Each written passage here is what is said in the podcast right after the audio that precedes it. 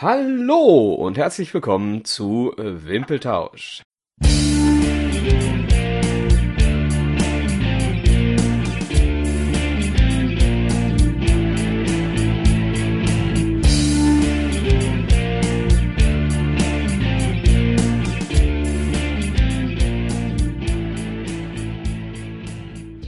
Hallo Alex. Hallo Micha. Ja, Leute, wir haben einen Gast heute. Ähm, letzte Folge gab es jemanden, der schwer vom Mikrofon zu trennen war. Heute haben wir jemanden, der nur sehr schwer vom Ball zu trennen ist. Hallo Philipp. Hallo Michael, hallo Alex, hallo liebe Zuhörer. Das ist doch eine wunderschöne Einleitung. Ja, ja. Philipp, mein Name, äh, motivierter Kicker der Altherren mit den beiden Jungs, die schon bekannt sind. So, genau. Hallo, Schwer Philipp. zu trennen vom Ball, äh, Laufgeschwindigkeit von Alex, äh, Abschlussstärke von mir. Er ereint uns.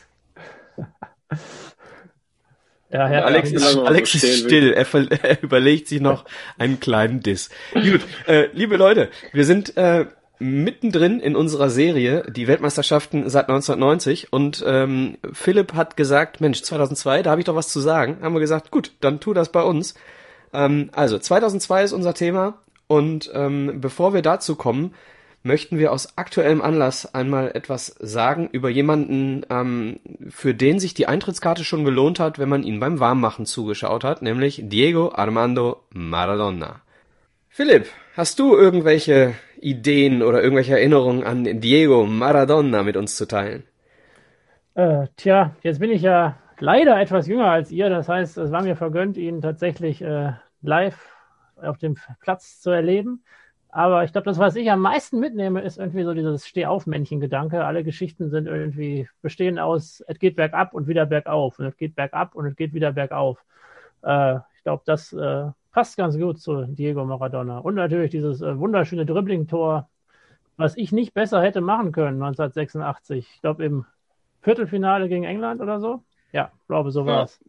Also, ja, dass du das 1986 nicht hättest besser machen können, äh, glaube ich, denn da warst du wie alt? Minus zwei. ja, äh, sehr interessant, Alex, äh, vor allem wenn wir dieses Spiel mal äh, zugrunde nehmen. Ne? In, in einem Spiel hat er äh, Himmel und Hölle irgendwie miteinander verbunden. Ja, die zwei bekanntesten Tore der Weltgeschichte. Äh, vier Minuten vorher das, die Hand Gottes, ähm, wo er immer noch abstreitet, dass es seine Hand war, so ein bisschen. Und dann äh, und vier Minuten später ja das Jahrhundert-Solo, was von der FIFA zum tatsächlich Jahrhundert-Tor gewählt wurde auch. Ähm, der Diego Armando Maradona mit Sicherheit der Beste seiner Zeit, wenn nicht sogar der Beste aller Zeiten, ähm, wie ich finde. Was der an der Kugel konnte, also da kommt Philipp zwar ran, aber ganz so gut war er dann doch nicht. Ähm, oder ist er ja doch nicht. Ähm, ja, leider hat er ähm, sein Leben außerhalb des Platzes nicht so gut in den Griff bekommen wie sein Leben auf dem Platz.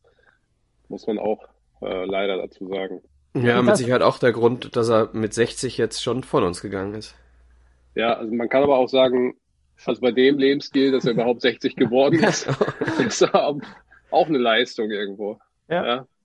Das äh, Handgottestor fand ich aber eigentlich ganz clever gemacht. Als man das, das erste Mal gesehen hat, hat man echt gedacht, der köpft den rein. Also, ja. es war nicht jetzt so stumpf gemacht wie Volleyball, war, sondern schon nur so 10 Zentimeter über dem Kopf. Ja, genau, also, war total gut. Man hat die Rückblicke jetzt ja überall wieder gesehen und ja. man konnte sich die Tore noch angucken. Ich habe mir auch diverse YouTube-Videos nochmal angeguckt. Also Wahnsinn, auch, also auch die Torhand Gottes, das ist ja auch, was man in der Kreisliga auch mal gern probiert, so ungefähr. Ähm, ja, aber nur bei uns ja, sieht es dann gut. immer so stumpf aus, weil er wie so ein Volleyballaufschlag in die Maschen haust und dann so, ja, okay, war Hand, ja. Ja, Vor allem bei uns, ist es überhaupt, bei uns ist es überhaupt gar nicht mit der Hand gewollt. Bei uns passiert das einfach aus Versehen. Ja, bei uns liegt es daran, dass wir gar nicht so hoch springen können, wie wir mit der Hand hochkommen. Und der Typ war 1,65, ne? Ja, das ja. stimmt. Ja, aber auch diese anderen, wie beim Aufwärmen locker zu Live Live am Aufwärmen den Ball hochhalten, irgendwie 20 Meter hochschießen und er kommt an der gleichen Stelle wieder runter und das zehnmal hintereinander so ungefähr. Also, oder siebenmal mit der Hacke im, beim Aufwärmen einfach. Also, schon unvergessliche Szenen. Ja, absolute, absolute ganz Legende, die auch zum Jahrhundertfußballer gewählt wurde von der FIFA, ne? Ja, hier auch nochmal die Doku zu empfehlen. Diego Armando heißt sie, glaube ich, oder Diego Maradona. Ich weiß nicht genau. Äh, bei Amazon und jetzt heißt sie nicht nur Diego? Nee, ich meine, sie heißt Diego Maradona. Ich weiß es nicht genau. Auf jeden Fall jetzt wieder bei Sky und auch bei Amazon kann man sich die kostenfrei anschauen. Also wenn man das entsprechende Abo hat. Ähm, und das auch wirklich, wirklich gut. Hauptsächlich um die Zeit in Neapel dreht sich da. Ja, und da sieht man auch, äh, dass er nicht immer die klügsten Entscheidungen in seinem Leben getroffen hat. Das stimmt. Aber äh, vielleicht können die Hörer jetzt mal auf Pause drücken und eine Minute schweigen für Diego Maradona. Kluge Entscheidung ist ein äh, gutes Stichwort. Ich bin mir sicher, dass es eine kluge Entscheidung war, den Philipp mit seiner, mit seiner Fußball-Expertise zur WM 2002 mit dazuzunehmen. Aber bevor wir in die WM einsteigen, würde ich doch in alter Tradition den Alex bitten, so ein paar Worte vor der Weltmeisterschaft zu verlieren. Kann ich gerne machen. Ja, die äh, WM 2002 erstmals in Asien ausgetragen. Erstmals auch in zwei Ländern, Südkorea und Japan tatsächlich. Ähm, Kuriosum hieran finde ich, die haben sich beide einzeln beworben. Also Japan wollte die WM alleine ausrichten, Südkorea wollte die auch alleine ausrichten. Die FIFA hat gesagt, so, ihr kriegt die, aber ihr macht das zusammen. Ähm, dann gab es noch diverse Quälereien oder Querelen, sagt man, glaube ich, darum, wo denn jetzt die Eröffnung stattfindet, wo das Finale, wer wird zuerst genannt beim WM-Titel, ist dann daraus hinaufgelaufen. Ähm, Eröffnungsfeier in Seoul, Hauptstadt Korea, Südkorea muss man sagen. Äh, Finale in Yokohama. Und Korea durfte sich noch zuerst benennen. Also die WM hieß dann offiziell WM 2002 Korea-Japan. Und nicht, wie es im Alphabet wäre, Japan-Korea. Ähm, genau, das dazu das fand ich schon sehr. Wir hatten erstmal eine WM mit zehn Stadien, aufgeteilt auf äh, Südkorea und Japan. Die modernsten Stadien mit der modernsten Verkehrsanbindung bis dahin. Kurze Frage dazu. Ähm, Alex, hast du äh, irgendwelche Informationen? Äh, Yokohama, das größte Stadion, deswegen wahrscheinlich Finalstadion. Ähm, Tokio? Irgendwelche Infos? Ja, Tokio ist die Hauptstadt von Japan. Ähm, hat relativ viele Einwohner, aber was das, warum das jetzt auf Yokohama kam, wahrscheinlich eventuell geschichtsträchtig auch noch, ist Yokohama ja auch zu nennen. Vielleicht sollte es ein bisschen Symbolcharakter auch haben, ich weiß es nicht genau. Also kann ja, ich Tokio, Tokio nicht kommt sagen. gar nicht, Tokio kommt gar nicht vor, ne? Vielleicht hat Tokio auch gar kein eigenes Stadion in Tokio, ich weiß es nicht, oder ähm, Vielleicht setzen wir uns hier auch gerade in die Nesseln und es gibt eins in Tokio, das nur anders heißt. Vielleicht gibt es eins in Tokio, was anders heißt. Egal, Alex, mach weiter. Alles gut. Ja, aber danke für deinen Einwurf. Gerne. Ähm, ja, wir hatten wieder mal, also wie bei der WM 98 auch schon, 32 Teilnehmer, acht Gruppen, A4 Mannschaften. Die ersten beiden kommen weiter, der dritte fliegt jetzt, äh, wie schon bei der WM 98, auch direkt raus. Wir erinnern uns, bei der WM 94 war es noch nicht so. Ähm, und natürlich haben wir auch wieder Neulinge.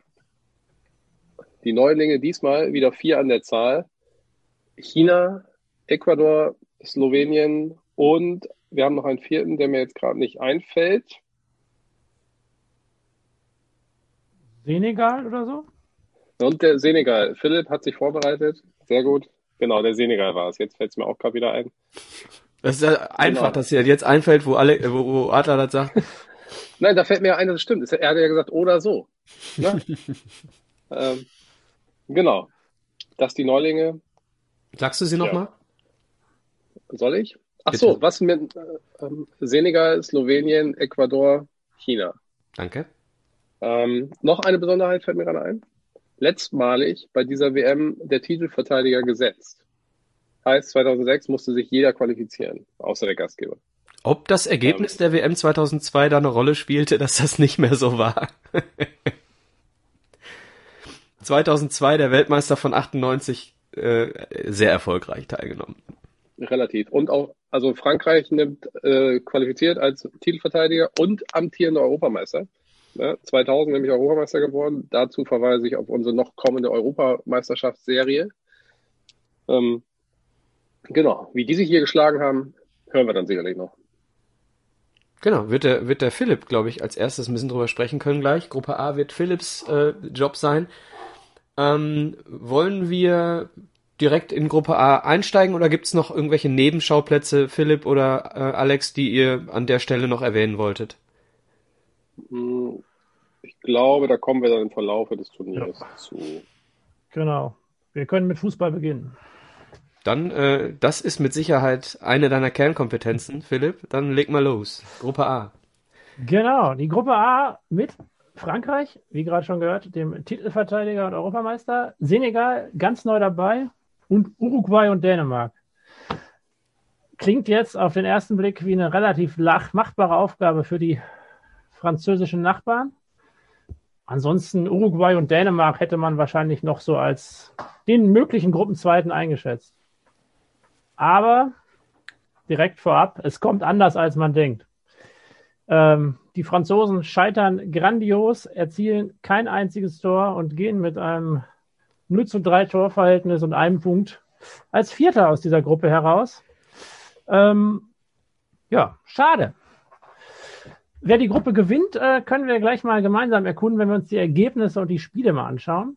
Nämlich das Eröffnungsspiel gewinnt der Senegal mit 1 zu 0 gegen die Franzosen. Ähm, ich glaube, der Torschütze der Senegalesen ist jetzt noch Held in der Heimat und äh, kann frei trinken und frei essen, wo auch immer er möchte. El Hadji Diouf, war der das? Nein, es war äh, Papa Bouaba Diop. Ich ah, okay. hoffe, dass die Aussprache ungefähr stimmt, aber ich glaube, er hat danach im Weltfußball keinen allzu großen Fußabdruck mehr hinterlassen, aber dieses äh, Siegtor im Eröffnungsspiel muss auch mal reichen. Zumindest fühlte er sich wohl, wo er gespielt hat, denn er, er hat zu der Zeit beim RC Lens gespielt in Frankreich. Das stimmt, ja. Genau. Ansonsten ähm, ja, der französische Kader war gespickt von äh, Weltmeistern und Europameistern. Ähm, Fabian Barthez, ich glaube, dein Lieblingsspieler, Michael. Ja. Mal schon, ja. Äh, ja. schon, schon häufig erwähnt. Ich mag ihn gerne. Inzwischen genau. ein bisschen genau. gealtert, oder? Wie alt war er 2002? Äh, 30, eigentlich noch. Ah, okay, Tor für ein Torwart nicht alt. Alter. Ja. Und hatte zu dem Zeitpunkt auch noch keine 50 Länderspiele. Also hätte noch ein paar Jahre gut spielen können, beziehungsweise konnte noch. Im Sturm hatten sich jetzt Henri und Trezeguet durchgesetzt, aber auch die beiden waren nicht in der Lage, ein Tor zu erzielen bei dieser WM. Äh, ja, ansonsten mit Vicente Lizarazu aus der Bundesliga, den kannte man und Djorkaev, glaube ich, ist auch ein Begriff. All das war ja beim letzten Mal auch schon, schon ein Thema. Äh, ähm, kurze Frage, sie, sie dann verletzt oder was? Verletzt, äh, Muskelfaserriss. Okay. Äh, angeblich durch einen senegalesischen Medizinmann hervorgerufen. Inwieweit das stimmt, lässt sich nur bedingt beweisen oder widerlegen. Interessant. Äh, er konnte, konnte glaube ich, nur im letzten Gruppenspiel genau. mitkicken. Ne? Hat dann aber da auch keine Wende bringen können. Genau, ersten beiden Spiele Muskelfaserriss. Äh, so ist es. War dann leider raus. Trotzdem hätte natürlich die Mannschaft von Frankreich die zumindest mir relativ unbekannte Truppe aus dem Senegal bezwingen können. Äh, ja, ja, Alex, hast du ein Verhältnis zu Diouf? Nee, aber der Name ist bekannt. Das war, glaube ich, ein großer Kicker. Und der ist danach auch irgendwo in die Premier League gegangen, glaube ich. War der nicht sogar bei äh, Liverpool? Genau, es ist von Lens auch, auch bei Lens gewesen, ist von Lens zu Liverpool gewechselt direkt nach der WM. Ja, weil er eine relativ gute WM gespielt hat, glaube ich. War damals auch noch relativ jung mit 21. Äh, dem steht einer Karriere, guten Karriere, also nichts entgegen.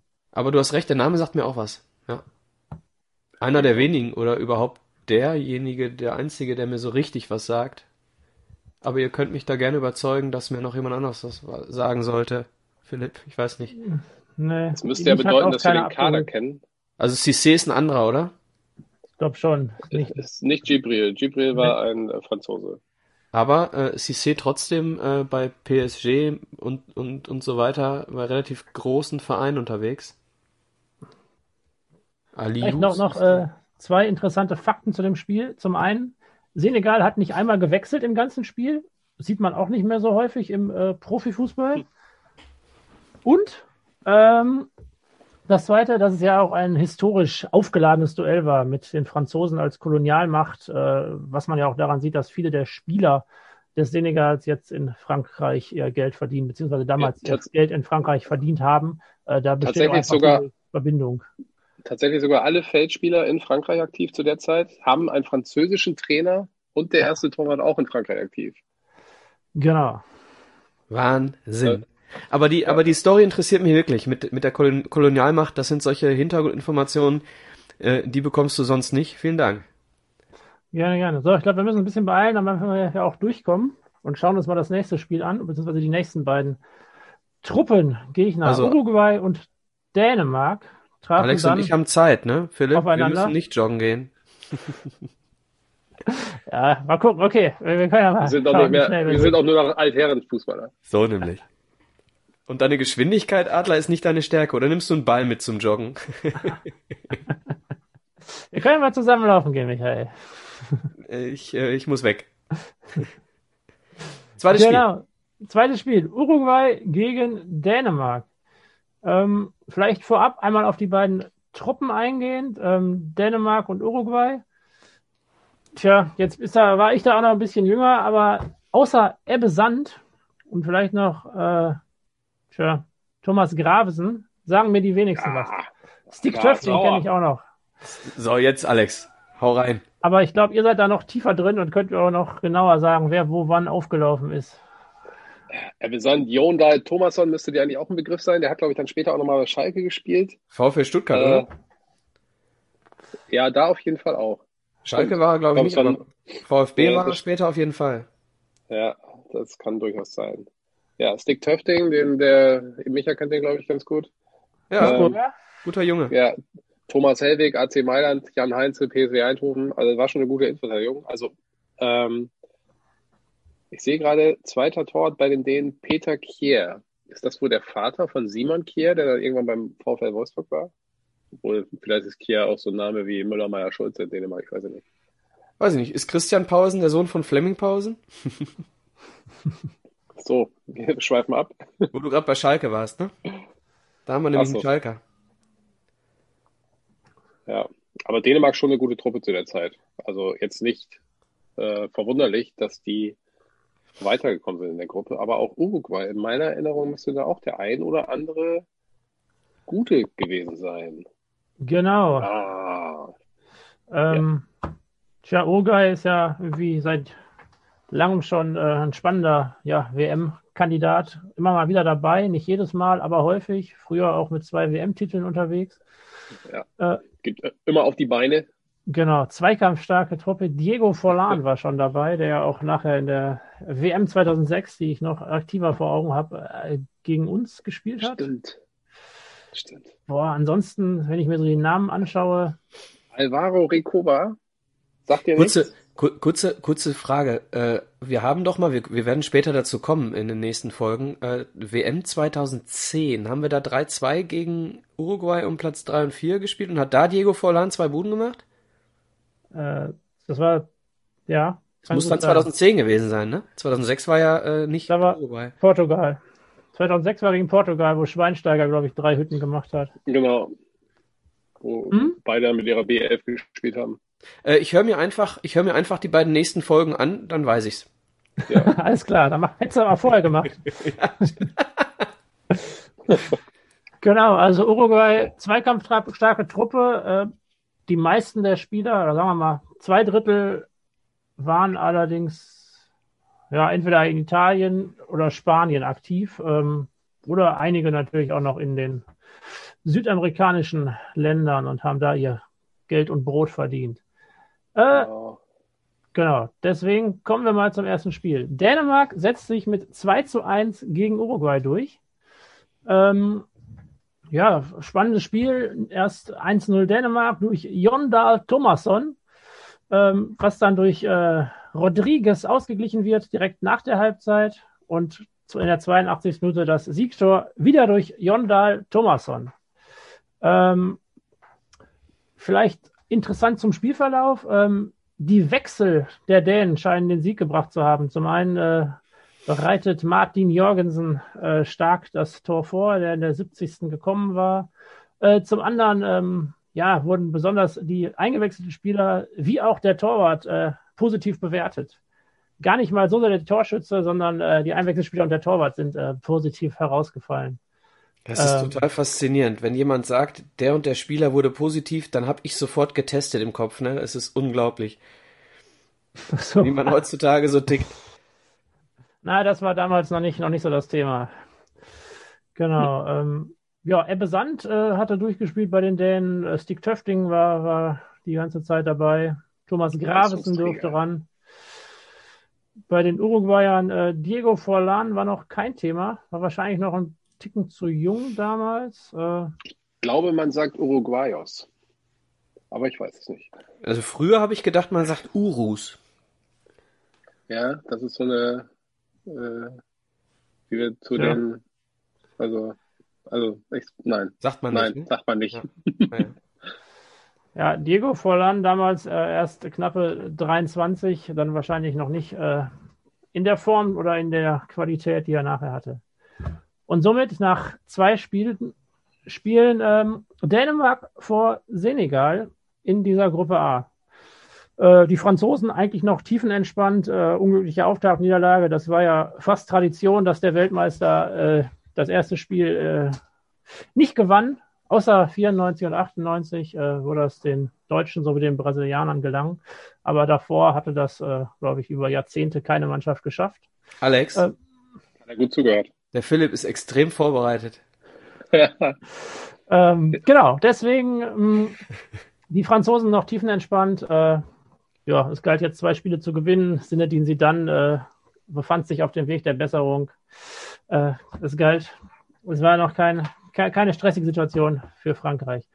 Äh, doch dann am 6. Juni traten die Franzosen gegen Uruguay an und es kam zu einem relativ schnöden 0 zu 0. Äh, die beiden Torhüter waren die besten Spieler des Spiels. Ansonsten gab es wenig zu berichten. Äh, ja, gab ein paar gelbe Karten. Urs Meier, unser Schweizer Freund, war vierter Offizieller, hat nachher auch noch ein paar Spiele gepfiffen. Und Thierry Henry flog mit Rot vom Platz bereits in der 25. Minute. Das hat sicherlich dem französischen Angelspiel auch nicht gut getan und hat ja möglicherweise auch äh, im dritten Gruppenspiel nachteilig gewirkt. Ansonsten ein 0 zu 0, was, glaube ich, für beide Mannschaften wenig zufriedenstellend war. Parallel dazu konnten die Dänen gegen Senegal antreten und es kam zu einem 1 zu 1.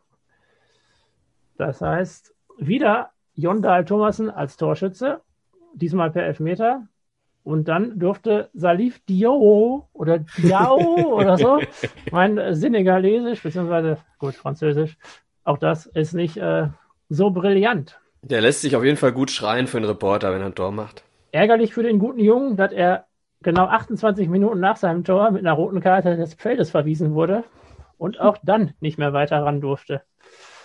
Ähm, aber ein 1 zu 1, ich glaube, anders als das andere Unentschieden der beiden Verlierer, war dieses Unentschieden für beide Teams gar nicht so schlecht. Jetzt standen sie mit vier Punkten an der Gruppenspitze und äh, hatten ganz gute Chancen aufs Weiterkommen. Und ich greife vorweg, genauso ist es gekommen. Dänemark und Senegal kommen weiter, denn die Überraschung, die Franzosen verlieren das Spiel gegen Dänemark. Mit einem Sieg hätten sie es schaffen können, an den Dänen noch vorbeizuziehen, hätten dann auch vier Punkte gehabt und den direkten Vergleich gewonnen.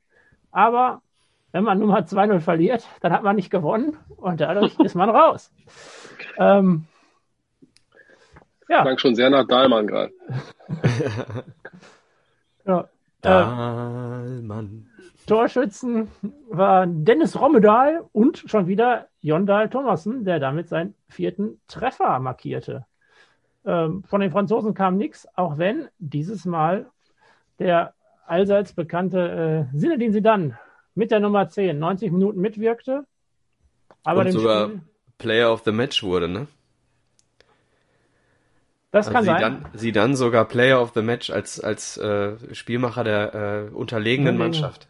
Aber vielleicht war das einfach eine tja, Aktion, Hommage. Die, Hommage, genau. Weil wenn man mit 0-2 rausfliegt und dann weiß ich nicht, ob er sich über diesen Titel so sehr gefreut hat wie über andere in seiner großartigen Karriere. Ja, so wie halt, Messi 14, ne? Ja, ja, genau, ja, ja, stimmt. Dann gibt man dem halt irgendwas noch mit, damit man den nochmal auszeichnen kann und ein paar schöne Bilder mit ihm machen kann. Würde ich auch so machen als äh, Südkoreaner, Schrägstrich Japaner, wer auch immer das von denen genau war. Ja, vermutlich die FIFA, oder? Ja, aber dann. Ja, gut, sicher. Sehr, sehr, sehr Blatter wahrscheinlich. Ja, Genau, und damit war auf jeden Fall schon mal Dänemark weiter. Und es ging im letzten Spiel darum, ob Senegal oder Uruguay es schafft. Und dieses Spiel verdient es, genauer betrachtet zu werden, denn nach 37 Minuten erschien die Geschichte komplett klar zu sein. Es stand 3-0 für Senegal. Äh, dabei musste Uruguay das Spiel gewinnen, um weiterzukommen. Dann, nach der Halbzeit, taten sie es auch fast, denn plötzlich stand es 3 zu 3 in der 87. Minute. Philipp, ich möchte von dir die Torschützen gesungen hören von der ersten Halbzeit. Also Papa Buaba Diop habe ich ja schon zweimal hinbekommen. Der hat auch zweimal genetzt. Ja, Kalilu Fadiga hat per Elfmeter das 1 zu 0 erzielt in der 19. Minute. Sehr schön. Ähm, Diego Forlan da auch als treffsicherer Torschütze für die Uruguayer, die es dann aber nicht geschafft haben, den vierten Treffer, das 4-3 hätte zu Weiterkommen gereicht, zu erzielen. Ähm, ich glaube, das muss ein spannendes Spiel gewesen sein, live anzuschauen. Äh, ja.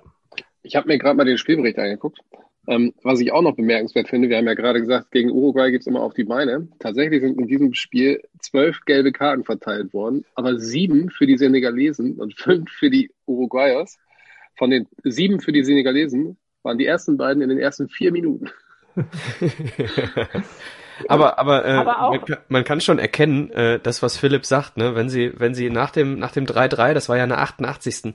wenn sie das 4-3 noch gemacht hätten, wären sie weiter gewesen. Diese ganzen gelben Karten in den 80 in den 80ern, ja. sag ich mal, ne? Da ging's heiß her. Da ging es vor allem um Time Wasting, also Zeitspiel. Dreimal Zeitspielgelb in einem Spiel. Die müssen das gewollt haben. das ist nicht durch Zufall passiert. Der war nicht K.O., als er den Ball geholt hat. Kann man irgendwo die Nachspielzeit einsehen?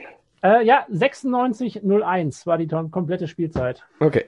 Also sechs Minuten Nachspielzeit, ja, ist okay, aber nicht das Maximum, glaube ich, was es jemals gab. Finde jetzt auch aber bei drei Toren in der zweiten Halbzeit nicht unbedingt viel. Ja. Aber äh, wo kommen die beiden gelben Karten in den ersten vier Minuten her? Das ist doch kein Zeitspiel. Die beiden sind für Fouls rausgegangen. Ja gut, in der ersten Halbzeit muss man über Kampf ins Spiel kommen und danach ganz in Ruhe zu Ende bringen. Alex, wir müssen unbedingt ein Phrasenschwein aufstellen. Wenn der, wenn der Adler hier weitermacht, dann wird's voll. genau. Und so kam es zum Endstand der Gruppe A. Dänemark vor Senegal. Äh, weil Senegal hatte nur 3-3 gespielt und nicht gewonnen, während die Dänen die Franzosen vom Platz gefegt hatten mit 2 0 und Uruguay und Frankreich raus. Äh, ich glaube, eine exakt gegenteilige Anordnung der Gruppe hätte jeder eher angenommen als genau das. Also, dass die Dänen gut noch halbwegs denkbar, aber dass Senegal weiterkommt, auf jeden Fall die äh, ja, fast größte Überraschung, gerade in Anbetracht dessen, dass Frankreich mit null Punkten oder einem Punkt und null Toren rausgeht. Aber ein interessanter Fakt zu Frankreich noch. Das war die Mannschaft, die in der Vorrunde die meisten Torschüsse abgegeben hat. Ach, und das heißt, getroffen. Ja, und keins getroffen. Das heißt, wenn man sich das mal anschaut, war vielleicht auch nicht nur Unvermögen, sondern auch ein bisschen Pech. Mit einigen Pfosten- und Lattentreffern gesegnet, aber ohne tatsächlich im Tor mit den meisten Torschüssen und null Toren rausgegangen. Das ist echt Wahnsinn. Wenn man sich die deutsche Mannschaft anschaut, die ja gleich vorgestellt wird, die allein im ersten Spiel schon einige Male häufiger erfolgreich war. Spoiler Alert! ja, äh, ja. Ähm, Philipp, vielen Dank. Äh, starke, gerne. starker Einstieg hier bei Wimpeltausch. Äh, eine, eine extrem fundierte und detaillierte Einführung in die Gruppe A. Alex, die Latte liegt hoch für dich, Gruppe B. Ja, die Latte liegt hoch. Vielleicht werde ich sie ja treffen, wie die Franzosen so häufig anscheinend. Ähm, ich bin aber auch Meister der Überleitung. ähm, kommen wir zur Gruppe B. Besonders In wichtig Gruppe bei guten Überleitungen ist, dass man immer noch selbst darauf hinweist. ja. Ich wollte gerade bei dir auch schon mal drauf hinweisen. Du hast es auch irgendwann mal hingekriegt, aber da, da ist ja eher die Ausnahme, deswegen wollte ich darauf hinweisen. Kommen wir zur Gruppe B. Ähm, hier sind die Teilnehmer Spanien, Paraguay, Slowenien, der Neuling, wir erinnern uns, ähm, und Südafrika. Da möchte ich es mal machen wie Philipp. Wir blicken mal zuerst auf die Kader. Und wenn man sagt Spanien äh, in den Anfang 2000ern, also da geht einem ja das Herz auf als Fußballfan. Ähm, ich nenne nur mal einige, so wie Ica Casillas, den kennt ja auch noch, den wird Philipp auch noch kennen. Ähm, hat ja auch noch lange, lange Zeit gespielt. Carlos Puyol, Fernando Hierro, der heutige Trainer Luis Enrique Xavi hat damals mitgespielt. Geizka Mendieta, damals schon bei Lazio Rom, vorher bei Valencia. Ich weiß nicht, Michael, erinnerst du dich noch? Ja, ja ich habe eine Frage zu Ika Casillas. Er spielt doch immer noch, oder? Der hat doch jetzt aufgehört, meine ich. Hat jetzt aufgehört, okay. 2020. Ja, die Frage zielte eher an den Anfang der Karriere. Äh, weißt du, ob er 2000 schon gespielt hat bei der äh, Europameisterschaft? Oder war es jetzt sein erstes großes Turnier? Da verweise ich auf ähm, unseren Podcast EM 2000. Da war er okay. Ersatztorwart äh, 2000. Okay. Ja, das, das weiß der Philipp nämlich. Ich meine, das ist sein erstes Turnier als Stammtorhüter jetzt. Ja. Genau. Okay. Geiz, wie gesagt, Geizka Menetta, Valencia, ich glaube im Jahr vorher, 2001 war das, Champions League Finale gegen die Bayern. Ähm, also zu der Zeit ein ganz großer, unter anderem auch noch im Kader Raúl Fernando Morientes. Wer ist Raúl? Ähm, Wer ist das? Raúl, ehemaliger madrilenischer Nationalheld oder Stadtheld, ist dann ja ein spanischer Nationalheld. ähm, und dann nochmal irgendwo anders gespielt. Danach hat er seine Karriere irgendwo äh, ausklingen lassen. In Katar, ne? Dazwischen war nichts. In Katar und dann war irgendwo ein blauer noch dazwischen.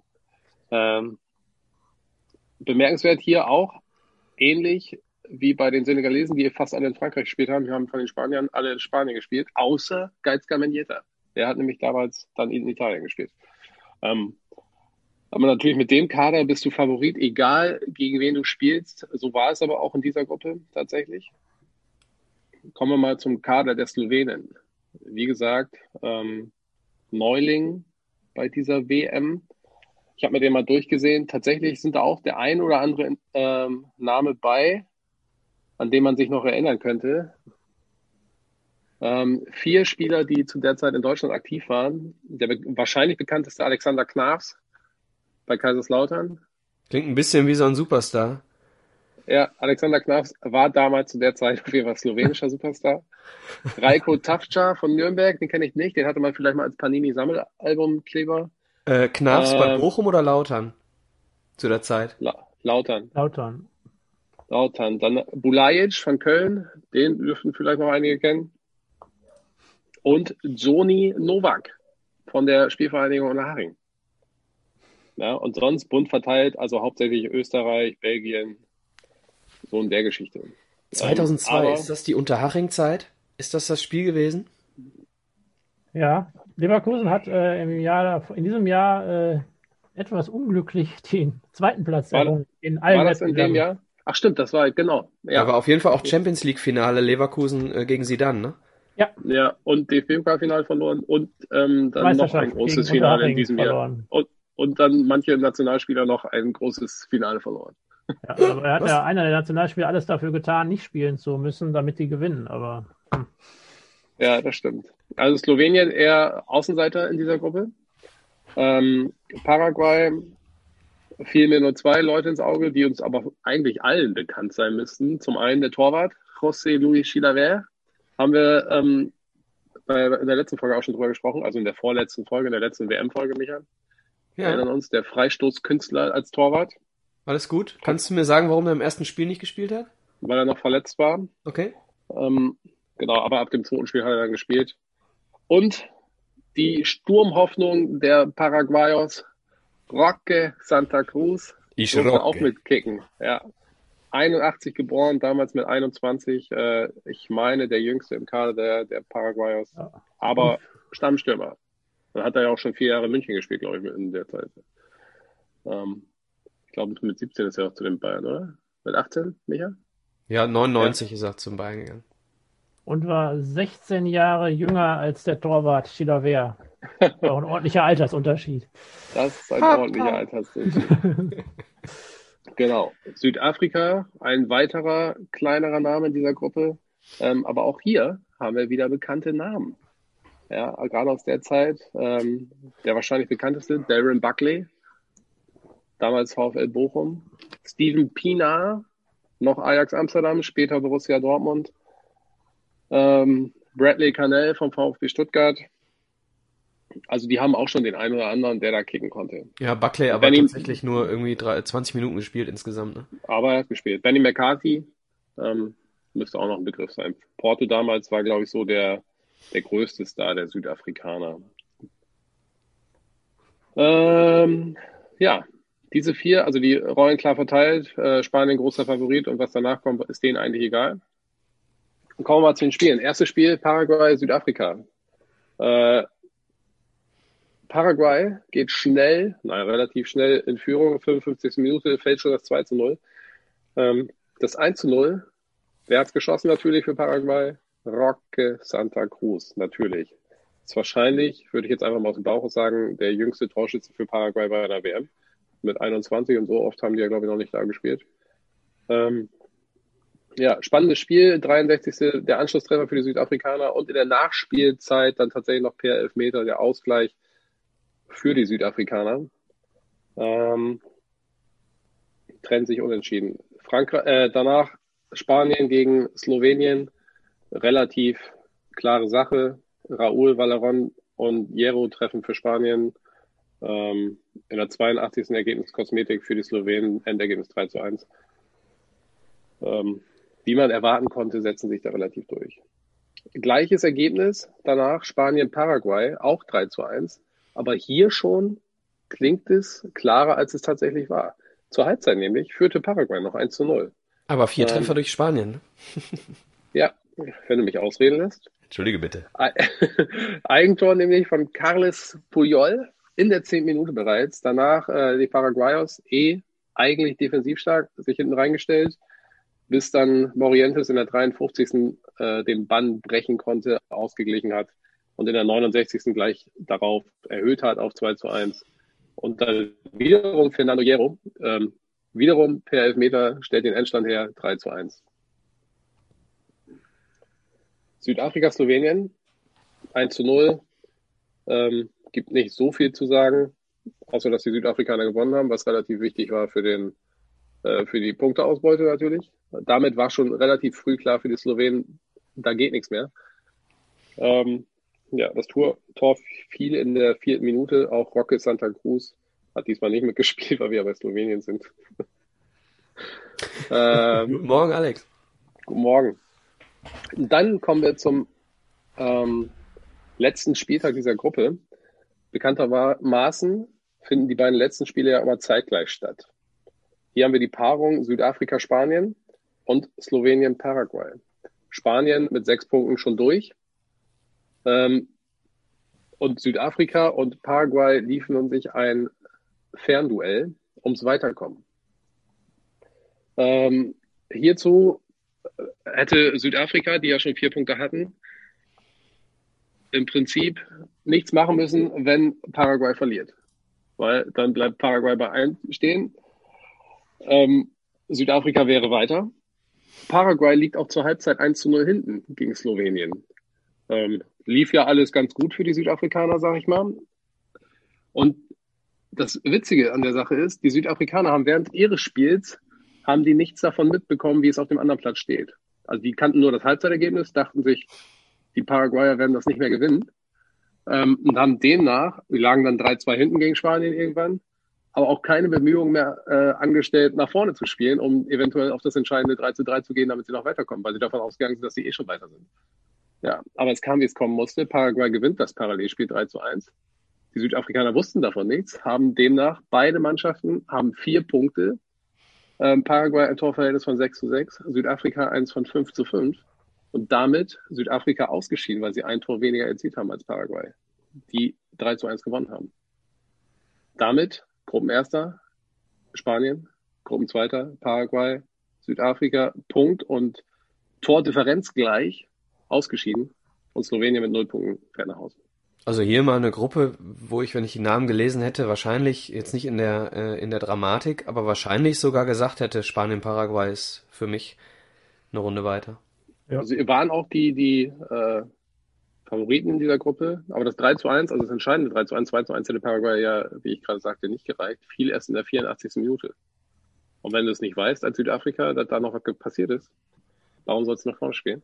Gegen Spanien, Wobei man ja. den, den äh, Südafrikanern ja zugute halten muss, äh, wenn sie nach vorne gespielt hätten und noch zwei, drei Hütten reinbekommen hätten, hätte auch ein Tor für äh, Slowenien ihnen nicht mehr geholfen. Also die knappe Niederlage das, gegen Spanien hat, je nachdem, wie, wie viele Chancen man sich ausgerechnet hat, ist ja auch eine rationale Entscheidung zu sagen, also wir holen hier nichts mehr, ja, hoffentlich macht Slowenien noch eine Kiste, aber da wollen aber wir wenn, wenn, dafür wenigstens Wenn belassen. du in der 84. Minute weißt, ich muss jetzt noch eins machen, dann ja. musst du halt auch nach vorne spielen. Genau, also und, ab der 84. Ähm, hätte man vielleicht mit Informationen genau. anders agieren können. Bis dahin. Und, Und was die ähm, Südafrikaner vielleicht in ihrem Glauben noch ein bisschen bestärkt haben, habe ich gerade vergessen zu sagen. Äh, wie gesagt, Slowenien führte 1 zu 0 in der Halbzeit, hat auch in der Nachspielzeit der ersten Halbzeit erst das 1 zu 0 geschossen. Paraguay war schon zu dem Zeitpunkt schon zu zehnt. Also okay. seit der 20. Minute waren die auch nur noch zu zehnt und haben dann trotzdem dieses Spiel noch gedreht. Ähm, ja, kann man auch nicht unbedingt so mit rechnen. Ähm, aber erstens kommt es anders und zweitens, als man denkt. Das wäre aber auch eine Phrase. ich wollte auch mal eine einbauen. So, Alex, dann mach doch mal was. Überleitung. Kommen wir zu Gruppe C. Wunderbar. Ja, Gruppe C. Ja, ähm, der auch ein südamerikanisches Land vertreten ist. So, oh, nur eins? Oh. Achso, südamerikanisch, ja. Entschuldigung. Ja, ja. Ja, ja Michael. Ja. Also. Atlas aufschlagen. Wie bitte? Atlas aufschlagen. Ja. Also äh, der der äh, äh, die Diskussion ging gerade um Costa Rica, die wir hier geführt haben. Also wir haben ähm, hier Brasilien, die Türkei, Costa Rica und China. China als Neuling.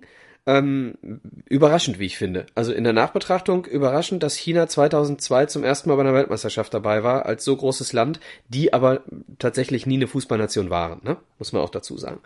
Und auch immer noch nicht sind immer noch nicht sind. Inzwischen haben sie aber den einen oder anderen äh, Spieler, der in Europa äh, relativ äh, gut unterwegs ist, glaube ich.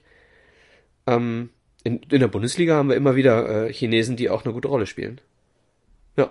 ja Alex, wie Alex zum Beispiel? ein bisschen krumm.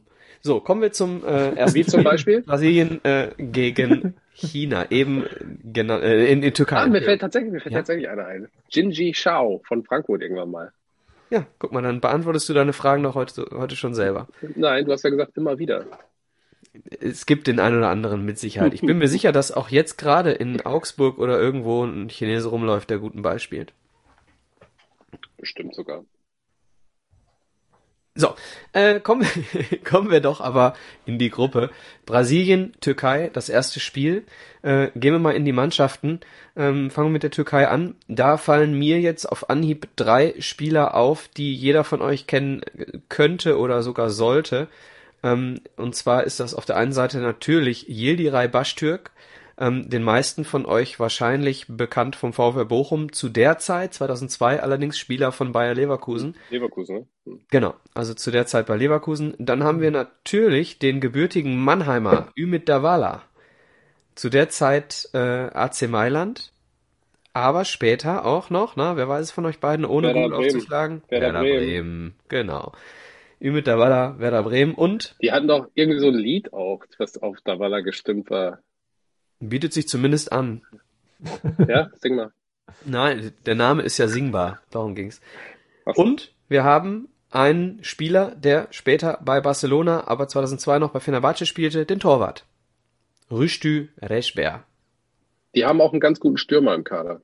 Haben auch einen ganz guten Stürmer mit Hakan Şükür, der auch Kapitän war. Aber ich wollte jetzt erstmal äh, auf die Bundesligaspieler eingehen und dann später äh, noch zu den absoluten Topspielern kommen.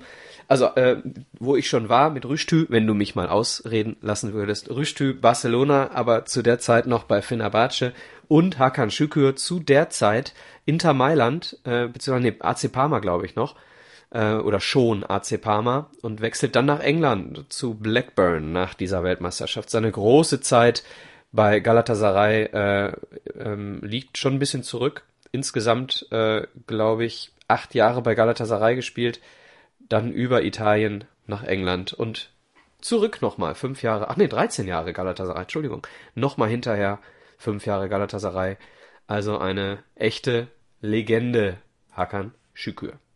Ja, ähm, die Brasilianer auf der anderen Seite, ja, gespickt mit äh, absoluten Topstars. Ähm, wir haben in, in der letzten Ausgabe schon über den aufgehenden Stern gesprochen von Ronaldo, Ronaldo hier im Sturm äh, zu der Zeit bei Inter Mailand spielt jetzt, so viel will ich mal vorweg sagen, keine so schlechte Weltmeisterschaft und wird äh, dann nach dieser Weltmeisterschaft von den Blancos aus Madrid verpflichtet, wechselt zu Real 2002.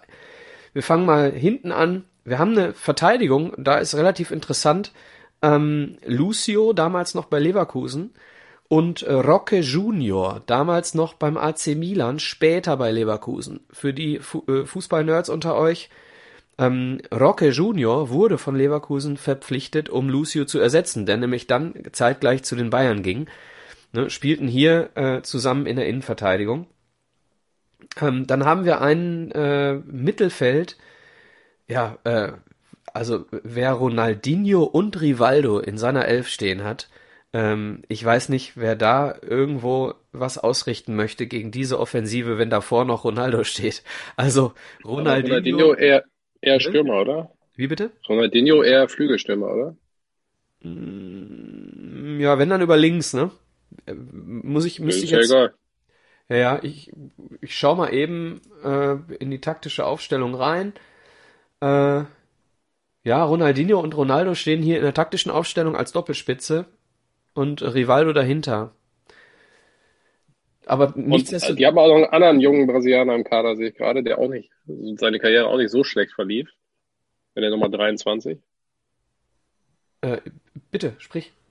KK. Das stimmt. Aber er nur ein Spiel gemacht bei dieser WM, also da war er auch der Jüngste im Kader, wenn ich das so richtig sehe. Also Wahnsinn, Ja. ne? Also äh, dieser Kader und wie gesagt, ähm, wundert mich jetzt nicht, dass äh, äh, Kleberson ist, glaube ich, auch noch äh, vorne gewesen. Ähm, wenn äh, Ronaldo, Rivaldo, Ronaldinho spielen, dass Kaká dann als aufgehender Stern noch nicht ganz zum Zuge kommt, verwundert jetzt nicht sonderlich. Äh, Ronaldinho, ihr beiden, bitte mal nicht googeln, wo hat er gespielt? 2002? Äh, Insgesamt, achso. Paris? Das ist äh, tatsächlich korrekt. Ich sehe ein Nicken bei Philipp. Ja, also bei PSG, Ronaldinho wechselte dann äh, ähm, 2003 erst zu Barcelona. Da spielte er dann fünf Jahre und wechselte dann 2008 noch zum AC Milan. Das so wahrscheinlich, bitte? Ja, AC Milan, ja, wollte ich auch sagen. Ja, danke, dass du äh, mich da wieder unterbrichst. Ähm, Spiel, Spiel, also das sind so die drei großen Vereine von Ronaldinho. Ähm, wo wir gerade eingangs über Messi gesprochen haben, ähm, auch eine, ein Spieler, äh, nicht über Messi, Entschuldigung, über Maradona. Ähm, Ronaldinho mit Sicherheit auch ein Spieler, der mit fast unvergleichbaren technischen Fähigkeiten ausgestattet war. Also was der mit dem Ball gemacht hat und so zielführend wie er dann noch äh, war, war schon stark. Also einer meiner absoluten Lieblingsspieler, Ronaldinho. Ja, Ähm, hätte aber noch viel größer werden können oder müssen sogar eigentlich, ne? Von seinen Anlagen und Fähigkeiten her, finde ich. Das stimmt, ein bisschen vergleichbar mit Ansgar Brinkmann, der auch äh, mit Sicherheit noch viel größer hätte werden können. Vielleicht sprechen wir ja irgendwann mal mit ihm. Ähm, ja, dann haben wir über alle gesprochen. Äh, Rivaldo zu der Zeit äh, bei Barcelona, wechselte aber dann zum AC Milan nach der Weltmeisterschaft. Und wir haben einen Trainer mit Scolari, Luis Felipe Scolari, der uns 2014 auch nochmal begegnete. Der war insgesamt zweimal Trainer von äh, Brasilien. Einmal 2002 für zwei Jahre und einmal 2014. Ähm, da eine der schwärzesten Stunden der brasilianischen Nationalmannschaftsgeschichte gegen uns. Aber da kommen wir später zu. Ja, also, Brasilien gegen die Türkei. Das erste Spiel endet 2 zu 1 für die Brasilianer. Ähm, das Ganze geht gar nicht so gut los. Kurz vor der Pause gehen die Türken in Führung durch Schasch. Ähm, ehe dann äh, Ronaldo kurz nach der Pause ausgleichen kann und Rivaldo erst in der 87. Minute durch einen Foul-Elfmeter nach Notbremse von Öcalan, der äh, die rote Karte in der 86. kassiert ähm, und später auch nochmal eine gelb-rote für Ünsal. Also am Ende äh, dezimierte Türken, die ganz knapp und ganz äh, ja unglücklich gegen die Brasilianer hier verlieren. Ähm, darf ich einwerfen? Bitte. Elfmeter, unberechtigt, tatsächlich für die Brasilianer. Und die gelb-rote Karte, ähm, glaube ich, für unser, also Unsportlichkeit von Rivaldo. Äh, Ünsal schießt, glaube ich, den Ball gegens Bein von Rivaldo, der bricht daraufhin zusammen, äh, hält sich das Gesicht, deutet an, dass er am Kopf getroffen wurde ähm, und dadurch gab es dann die rote Karte. Ähm, Rivaldo hinterher auch noch eine Geldstrafe bekommen für diese Schauspielerei. Ja, Guck das war das erste Mal, dass das äh, bei den WMs durchgeführt werden sollte, dass Geldstrafen für Schwalben und sowas eingeführt wird. Ah, okay, das wusste Gut, ich dass, gut, dass Andi Möller nicht mehr dabei war. Und äh, Schiedsrichter des ganzen Spaßes, äh, Kim Jong-jo, ich vermute mal Südkoreaner äh, oder aus anderer, anderer Asiat äh, möglicherweise, also auch sehr schlecht bewertet in der Partie, äh, wie Alex gerade schon sagte, aufgrund von mehreren Fehlentscheidungen. Äh, möglicherweise waren da die äh, Asiaten noch nicht der Geschwindigkeit des Weltfußballs im Schiedsrichterwesen äh, vertraut gewesen. Ähm, ja, wir haben, wir haben äh, 98 auch schon drüber gesprochen. Ähm, ich hatte da auch schon mal äh, angefragt, ob wir vielleicht die Colinas Erben mal irgendwie ein paar Worte darüber verlieren lassen können. Ähm, bei den Weltmeisterschaften ja äh, im, um die Jahrtausendwende sehr häufig äh, so das Problem, dass die Schiedsrichter im Prinzip äh, keine Profis waren ne? und ähm, dementsprechend äh, die Leistung der Schiedsrichter, äh, zumindest bei den, äh, ja, wie soll man, nennen wir sie Exoten, ähm, exotischen Ländern, äh, ja, unterirdisch will ich jetzt nicht sagen, aber zumindest oft äh, fragwürdig waren. Äh, das ging hier 2002 auch so weiter. Ähm, war jetzt kein so großes Thema wie äh, 1998, wo wirklich die Schiedsrichter noch ein großes Thema waren neben, äh, neben dem sportlichen Bereich äh, oder im sportlichen Bereich. Hier aber hast du recht, äh, Kim Jong-jo nicht verwandt und nicht verschwägert mit dem nordkoreanischen Staatspräsidenten. Ähm, vermutlich nicht. Ich will um Gottes Willen, vielleicht äh, war es doch. Liebe Grüße! ähm, okay. Zweites Spiel. China, Costa Rica. Kommen wir zu den Chinesen. Ähm, wir haben sie schon erwähnt. Äh, zahlreiche, starke Chinesen in der Bundesliga später. Ähm, lass uns über ein paar äh, Engländer sprechen. Und zwar insofern, dass ähm, die Engländer nach dieser Weltmeisterschaft im Namen Everton und Man City äh, gleich drei Chinesen verpflichtet haben nach dieser Weltmeisterschaft, nämlich Li Weifeng, Li Tie und Sun Jihai, wenn sie denn so ausgesprochen werden. Gehen alle drei äh, nach der Weltmeisterschaft nach England und wir haben aber mit Yang Chen einen Zweitligisten in der Bundesliga. Nämlich, wer weiß es? Ich lese es, Frankfurt. Ja, ich habe es auch gerade gelesen. okay, also aber ja, ich wusste, dass die damals zweite Liga gespielt haben. Ja, Frankfurt damals siebter der zweiten Liga in der Abschlusstabelle. Ähm, Yang Chen wechselt dann aber nach der Weltmeisterschaft zum FC St. Pauli.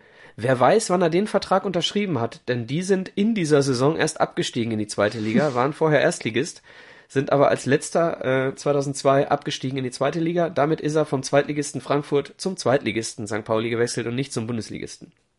Vielleicht noch einen Nachtrag zu den engländischen, äh, äh, zu den Transfers der nach England. Also aus rein wirtschaftlicher Sicht hätte er, glaube ich, jede Mannschaft machen sollen bei einem Marketingpotenzial von 1,3 Milliarden Chinesen, die seitdem die Premier League mit Freude schauen.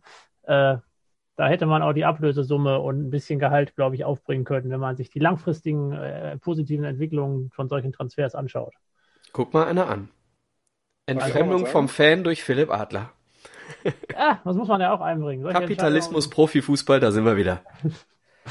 Micha, Fachfrage für dich. Oh, bitte nicht. Das ist mindestens, mindestens ein Spieler im chinesischen Kader, der später noch bei Duisburg gespielt hat.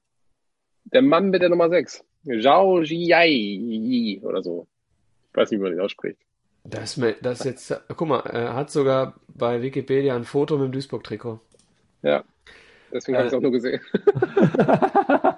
spielte 2011. Genau, hat bei dieser WM zwei Spiele gemacht für die Chinesen, eine rote Karte. Hat zehn Spiele für den MSV gemacht. Ich nehme mal an, dass er, ähm, weil er 2011 auch direkt wieder nach Peking zurückgegangen ist, äh, dass er in der Winterpause direkt wieder abgehauen ist. Deswegen hat er mir nicht viel gesagt. Wahrscheinlich. Hat aber auch bei 60 München und Cottbus gespielt, tatsächlich vorher. Ja, ja äh, offensiv stark auch. Äh, bei Duisburg 10 Spiele, ein Tor, äh, in Cottbus 100 Spiele, 15 Tore und äh, bei 60, 58 Spiele, 8 Tore zumindest. Äh, kann er auch Fußball, äh, kann er auch Tore schießen. Cottbus und Duisburg, hat er ja schöne Seiten von Deutschland gesehen. Ne? Hat er mit Piplitzer zusammengespielt? Man weiß es nicht. So, äh, auf jeden Fall, lass uns. Trainer von den, ähm, bitte? Trainer von den Chinesen. Genau, da wollte ich, da wollte ich hin. Da wollte ich gerade hin. Danke, Alex. Ich, wollte, ich wollte dich auch nur wieder in die Spur bringen. Ja, also Trainer Bora Milutinovic, äh, geborener Jugoslawe, aber inzwischen serbisch-mexikanisch. Ähm, man könnte ihn den serbisch-mexikanischen Rudi Gutendorf nennen. Äh, Rudi Gutendorf, vielen Hörern mit Sicherheit ein Begriff. Weltenbummler äh, als Nationalmannschaftstrainer in fast jedem Land dieser Erde, als Weltrekordhalter im Guinness-Buch der Rekorde. Und ähm, Bora Milutinovic war äh, nicht nur in China, sondern auch in Mexiko, Costa Rica, der USA, Nigeria, Honduras, Jamaika und im Irak Nationaltrainer. Also ein wirklicher Weltenbummler ähm, hat sich diese Weltenbummelei sogar in den Pass schreiben lassen. Aber hat auch mit jeder dieser Mannschaften an der WM teilgenommen. Ne? Ja, ja. Die Frage ist, ist er äh, jedes Mal durch die Qualifikation gegangen? Ja, ich habe mir die gerade angeguckt, wann er da war und die haben alle zu der Zeit immer an der WM teilgenommen. Okay. Costa Rica. Costa Rica, ähm, jetzt keine Mannschaft, die auf Anhieb viele Spieler präsentiert, äh, die jedem geläufig sind. Äh, drei Stück mal rausgenommen. Wir haben Alberto Martinez, damals bei Brescia Calcio, zumindest in, in Europa unterwegs in Italien, 2002 zu Brescia Calcio gewechselt nach der Weltmeisterschaft. Wir haben Walter Centeno, wechselt dann nach Athen nach der Weltmeisterschaft. Und wer bekannt sein könnte, Paolo Cesar Vanchope Watson. Den könnte man kennen. Man City. 64 Spiele, 27 Tore. Ein Begriff für euch? Ja, also wäre ich jetzt nicht drauf gekommen, dass er Costa Ricaner ist. Gehört habe ich den Namen schon ne, mal. Vanchope äh, sagt einem irgendwie was dunkel. Genau. Irgendein FIFA-Spiel oder so. Genau. Irgendwie so, ja. Ja, also mehr würde ich jetzt. oh, bitte? Entschuldigung. Ja? Ich habe wieder den Kader auf. Äh, der Mann mit der Nummer 21. Pablo Chinchilla. das ist ein witziger Name.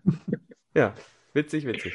Der hat witzig, auch, der hat auch keinen anderen gemacht. Witz bekommen für seinen Namen. Ja, ansonsten würde ich, würde ich jetzt mal ein bisschen schneller durch die Gruppe gehen. Was die Kader betrifft, sind wir auch schon, äh, sind wir damit auch durch. Also, Brasilien schlägt die Türkei glücklich 2-1 im ersten Spiel. Parallel haben wir das erste Spiel China-Costa Rica 0 zu 2. Also Costa Rica hier ähm, in der zweiten Halbzeit zwar erst, aber dann doch relativ klar Sieger gegen die Neulinge aus China. Dann haben wir Brasilien gegen China 4 zu 0, eine deutliche Angelegenheit. Roberto Carlos, Rivaldo, Ronaldinho und Ronaldo mit den vier Treffern. Zwei in der ersten und äh, drei in der ersten und äh, einer äh, noch in der zweiten Halbzeit. Ronaldinho hier mit einem Foul-Elfmeter. Costa Rica gegen die Türkei, eine interessante Konstellation, nicht nur aufgrund des Endergebnisses, sondern auch äh, aufgrund der äh, Gruppenentscheidung zum Schluss. Costa Rica, Türkei, hier 1 zu 1. In der 86. Minute äh, gleicht Parks für die Costa Ricaner aus. Äh, Belojoglu hatte in der 56. die Türken in Führung gebracht. So, dann kommen wir nämlich äh, zum letzten Spieltag und da ging es darum, ob Costa Rica oder die Türkei in die Runde der letzten 16 einzieht. Costa Rica mit dem äh, schweren Los mit Sicherheit gegen Brasilien, die Türken gegen die ähm, ja schon ausgeschiedenen und relativ äh, farblosen ähm, Chinesen. Dementsprechend war relativ klar, ähm, die Türkei würde zwar wahrscheinlich China, China schlagen, aber muss auf die Brasilianer hoffen, die hier ähm, ja die Costa Ricaner besiegen musste damit äh, die Türken in die nächste Runde einziehen. Und nicht nur das, es ging auch ein bisschen ums Torverhältnis. Ähm, also eine knappe Kiste zwischen Brasilien und äh, Costa Rica hätte bedeuten können, bei einem gleichzeitigen knappen Sieg der Türken gegen die Chinesen, dass Costa Rica trotz der Niederlage mit dem besseren Torverhältnis durchgeht. Am Ende kommt's anders. Ähm, denn die Türken schlagen China relativ deutlich mit 3 zu 0. Ähm, kurz vor Schluss Davala noch mit dem 3 zu 0 zur Sicherheit, will ich mal sagen, äh, weil man nicht wusste, wahrscheinlich nicht wusste, was passierte ähm, bei Costa Rica gegen Brasilien. Denn äh, zwischenzeitlich stand es zwar 3 zu 0 für Brasilien, aber Van Schoppe und Gomez stellten dann auf 2 zu 3 und damit wäre es noch knapp geworden für die Türken, äh, die nächste Runde zu erreichen. Erst Rivaldo in der 62. und äh, Junior in der 64. Äh, stellten dann auf 5 zu 2 für die Brasilianer und dementsprechend war am Ende Costa Rica mit äh, 5 zu 6 und die Türkei mit 5 zu 3 Toren äh, dann äh, mit einem Unterschied von drei Toren im Torverhältnis Costa Rica ausgeschieden und die Türkei weiter. Die Türkei ja. also knapp nur im Achtelfinale. Am Ende könnte man sagen, äh, haben sie es dann doch noch mal ein bisschen gebogen. Was bei der Konstellation natürlich auch geholfen hat, ist, dass äh, Brasilien äh, nicht verlieren durfte, weil sie sonst nur Zweiter gewesen wären und dann das schwerere Los bekommen haben. Das heißt, Brasilien war nicht sicher Erster, sondern war zwar sicher durch, aber musste schon mindestens einen Punkt holen, um den äh, ersten Platz der Gruppe zu behalten. Und das motiviert sicherlich nochmal anders, als wenn man äh, den ersten Platz sicher hat. Deswegen äh, die Costa Ricaner da dann im Endeffekt doch chancenlos. Genau, obwohl sie dann eben derjenige gewesen wären, der Gruppenerster hätte werden genau. können. Ne? Also, also sie hatten ja den Gruppensieg sogar noch vor Augen und am Ende scheiden sie dann äh, aus. Also zwischen eins und drei pendelte hier das Pendel bei Costa Rica. Am Ende ist es Platz drei geworden und die Türken gehen in die Runde der letzten 16. Also, wir haben mit neun Punkten am Ende deutlich drei Siege der Brasilianer und mit einem Sieg, einem Unentschieden und einer Niederlage auf Platz zwei die Türken im Achtelfinale. Kommen wir zur Gruppe Dora. Gruppe D, mein Stichwort. Genau, in dieser Gruppe D, Südkorea der Gastgeber, beziehungsweise einer der beiden Gastgeber, äh, die USA, Portugal und unsere polnischen Nachbarn. Ähm, wir haben uns, glaube ich, der Struktur, dass wir erst uns einmal die Kader angucken und danach auf die äh, Begegnungen und Ausgänge gehen, äh, ganz gute Erfahrungen gemacht. Deswegen äh, du könntest bitte, du könntest bitte jeden südkoreanischen Namen einmal vorlesen. ich äh, glaube, das, das hilft dem Zuhörer nicht weiter. Ich glaube, äh, zusätzliche inhaltliche Informationen bringen uns doch da viel weiter. Michael. Den Trainer schaffst du, Philipp. Den Trainer schaffst du, Philipp. Goose Hidding aus den Niederlanden. Ja, auch der, äh, ich kann es jetzt nicht genau quantifizieren, aber äh, nicht seine einzige WM, an der er teilgenommen hat. Ähm, genau, Südkorea als Gastgeber, was vielleicht gar nicht allen so bewusst ist, die waren auch schon 1990, 94, 98 dabei. Das heißt, äh, die haben äh, ja, eine ganz gute Truppe gehabt und ähm, hatten auch WM-Erfahrungen dabei. Ähm, von den Spielern selber muss ich sagen, die meisten heißen zwar irgendwie so wie Spieler, die jetzt auch noch irgendwo rumlaufen und die ich kenne. Ich befürchte aber, dass da wenig Zusammenhänge bestehen. Aber da helfen sicherlich äh, meine beiden älteren äh, Kollegen hier aus, die vielleicht noch den einen oder anderen aus ihrer persönlichen Fußballschauzeit Anfang der 2000er kennen. Oder ist dem nicht so? Also in Deutschland hat keiner von denen gespielt. Zumindest das kann ich äh, substanziell sagen. Und auch ja, also, die meisten kommen aus Südkorea und ein paar haben es nach Japan geschafft. Die ja, ich spring mal, ich spring mal kurz rein. Also mit Sicherheit vielleicht dem einen oder anderen noch ein Begriff ist Jisung Park. Äh, ja, damals United unter anderem, ne? Genau, damals zwar noch nicht, aber äh, wechselt dann 2003 nach Holland und äh, spielt dann hinterher zwischen 2005 und 2012 äh, sieben Jahre bei Menu, äh, 134 Spiele, 19 Tore. Also der könnte tatsächlich äh, dem einen oder anderen noch ein Begriff sein. Ja, der große Star der Südkoreaner war, meine ich, zu der Zeit Jungwan Ahn, mit der Nummer 19 Stürmer und auch so ein bisschen der Teenie-Schwarm dort in Süd äh, Südkorea. Dürfen nicht vergessen, die WM fand in Südkorea statt. Mit der Nummer 19. Ähm, genau, der war da sehr, sehr geschätzt. Hat damals auch in Italien schon gespielt. Auch der erfolgreichste Torschütze, wenn ich das richtig sehe, bei den Südkoreanern. Mhm. Äh, wo du es gerade ansprichst, Jungwan Ahn, wo hat er gespielt 2006? Wahrscheinlich Duisburg? Ja. Echt? Ja. Jungwan Ahn 2006 bis 2007 beim MSV, zwölf Spiele, zwei Tore. Dann kann der ja nicht so ein Star gewesen sein, vier Jahre vorher. Also er war jetzt auch 2002, äh, gut, er hat dann, er hat bei Perugia gespielt in Italien, aber er war jetzt auch nicht der große Star, wurde auch oft nur eingewechselt, ne? Ja, aber für die Südkoreaner, es war ein Südkoreaner, der in Italien gespielt hat. Okay. Und äh, er hat auch ein dementsprechendes Aussehen, deswegen, wie gesagt, Teenie-Star so ein bisschen. Ähm, so Bravo-Boy-Poster-Verschnitt hier für die Südkoreaner. Ne? Ja, ich weiß, was du meinst. Wunder, oh Gott, jetzt sehe ich's. Oh je äh, Wikipedia-Foto zusammen mit Walter Helmich. Ich werde wahnsinnig. Ah, also stimmt, an, die, ja. an, die, an die Duisburger Hörer äh, Walter Helmich. Schon ist die Laune wieder im Keller. So, Alex, machen wir weiter. Äh, ich mach mal weiter. Äh, mit Entschuldigung. Mal Philipp. Ja, ich dachte, Alex wollte noch was zu den Spielern äh, sagen. So. Die er kennt. So. Die USA ähm, Okay. Äh, ganz interessanter Mann, äh, Claudio Reyna, soweit ich das weiß, äh, der Vater von äh, unserem äh, wunderbaren Dortmunder Talent äh, Gio Reyna, der jetzt gerade vor ein, zwei Wochen, glaube ich, seinen Vertrag verlängert hat und weil er 18 geworden ist und uns jetzt in eine glorreiche schwarz-gelbe Fußball-Zukunft schießen wird. Ähm, ansonsten Landon Donovan hat danach, glaube ich, noch ungefähr 100 Jahre bei den USA gespielt. Ich glaube sogar noch bei der letzten WM dabei gewesen. War da noch relativ jung, gerade 20. Ähm, Tony Hat auch Sané, die eine oder andere Begegnung mit Oliver Kahn noch bei dieser Weltmeisterschaft, ne? Im äh, Viertelfinale, ja. Genau. Dann äh, Tony Sané bei Nürnberg damals tätig und Frank Hayduck bei Leverkusen. Das sind ja. so die beiden, die äh, zu der Zeit in Deutschland tätig waren. Neben dem, der auch mir ein Begriff ist, Stephen, Steve Gerundolo, der, glaube ich, die boah, linke Außenbahn in Hannover jahrzehntelang beackert hat. Ähm, auch damals schon. Wenn ihr mich mal zu Wort kommen gelassen hättet, hätte ich euch das sagen können, Lenton Donovan, der hat auch mal bei den Bayern gespielt, ne? Alex, wenn du nicht während der, während der äh, Philipp hier die Gruppe bespricht, wenn du dir nicht währenddessen ein Bier geholt hättest, äh, dann äh, hättest du dich auch äh, beteiligen können. Aber schön, Irgendwie muss ich die Konversation mit dir ja durchhalten. äh, Brad genau. Friedel haben wir noch, ne? Im Tor. Gladbacher. Hm?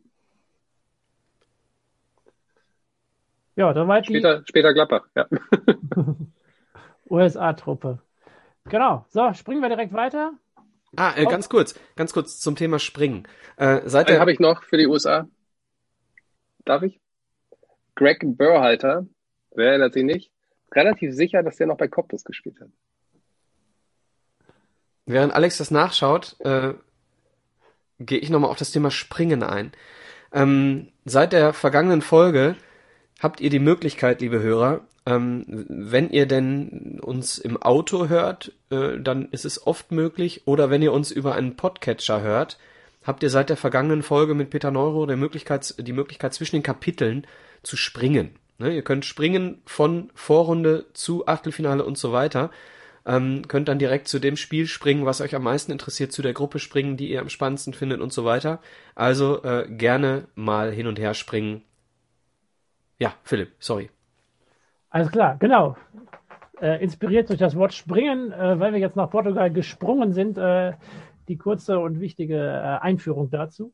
Äh, genau, die portugiesische Truppe, ähm, was ich ganz interessant fand zu der Zeit, relativ viele der Spieler tatsächlich auch in Portugal tätig, äh, besonders Sporting Lissabon ist da zu nennen. Ansonsten hat es einige nach Italien, Frankreich ja, und Spanien verschlagen. Ähm, boah, besonders zu nennen. Tja, Luis Figo natürlich mit der Nummer 7. Damals auch schon nicht mehr der allerjüngste, aber noch bei Real Madrid äh, aktiv und äh, Stammspieler mit 30 Jahren. Ähm, tja, jetzt helft ihr mir bestimmt sicherlich noch, wen ihr aus eurer Sicht kennt. Äh, Concessao hat, glaube ich, auch mal in Deutschland gespielt. Ansonsten zu der Zeit kein, keiner in Deutschland äh, aktiv. Alex. Also Vitor Bahia, der Torwart vom FC Porto, ähm, spielt noch bei Barcelona aktiv. Fernando Couto müsste, wenn mich nicht alles täuscht, noch bei Stuttgart gewesen sein, wenn es denn der ist. Aber das werde ich mal ähm, Nee, das nicht, aber auch bei Barcelona tatsächlich vorher schon aktiv gewesen, aber den könnte man noch kennen, also zumindest die Nerds aus der Zeit. Äh, Luis Figo natürlich, Rui Costa, Sergio Conceição, den sehen wir noch wieder bei der WM 2006 im Spiel auf Platz 3. Nee, das, nee. Doch. Also auf jeden Fall hat er mal gegen uns getroffen. Dreimal. Kann gut. Aber das war, glaube ich, bei der EM dann vorher oder so. Ja. So, Pauletta natürlich, den kannte man auch, aus Bordeaux, äh, Torjäger. Rui Costa. Nuno Gomes, aufstrebendes Talent. Ja, ja doch, Rui Costa, AC Mailand. Ja, die große Nummer 10. Also da ist schon der eine oder andere, der gepflegten Ball spielen konnte. Ja, also im Vergleich zu den anderen beiden Truppen, die wir gerade vorgestellt bekommen haben, auf jeden Fall Portugal der Favorit. Das kann man nicht anders genau, sagen. Genau, sicherlich der Favorit in dieser Gruppe auf jeden Fall. Genau, und dann noch Polen. Ähm, ja, da kennen wir einige von, auch weil einige zu der Zeit in Deutschland gespielt haben. Thomas Klos, Thomas Klos bei Kaiserslautern, Pavel Oha, Kryzalovic bei Frankfurt, Radoslav Kaluschny bei Cottbus, ähm, ja, Jacek, Thomas, Thomas Scheidro, Thomas Schweidoch, beide bei, bei Schalke. Jo, ähm. nachher tätig. Also einige bekannte Namen. Interessant fand ich Adam Matischek, der zur Zeit der WM keinen Club hatte, aber mal eine WM gespielt hat. Also ein vereinsloser Spieler dabei. Auch nicht so häufig okay. der Fall. Was genau dahinter nee, steckt, stimmt. weiß ich auch nicht, ob er seine Karriere kurz vorher äh, im Vereinsfußball beendet hat oder ob es gerade bei dem einen Club nicht so gut lief und er noch in Verhandlungen war. Jedenfalls ohne Verein zu der Zeit. Das wusste ich tatsächlich auch nicht. Bei mir hier tatsächlich steht er aufgeführt als RKS Radomsko. Vielleicht hat er da. Vielleicht hat er dann danach unterschrieben. Gespielt, so. ne? Ja. Ja, irgendwie sowas. Genau, ansonsten ja. der Fokus war größtenteils einige in Deutschland spielende und viele in der polnischen Liga. So ein bisschen verteilt.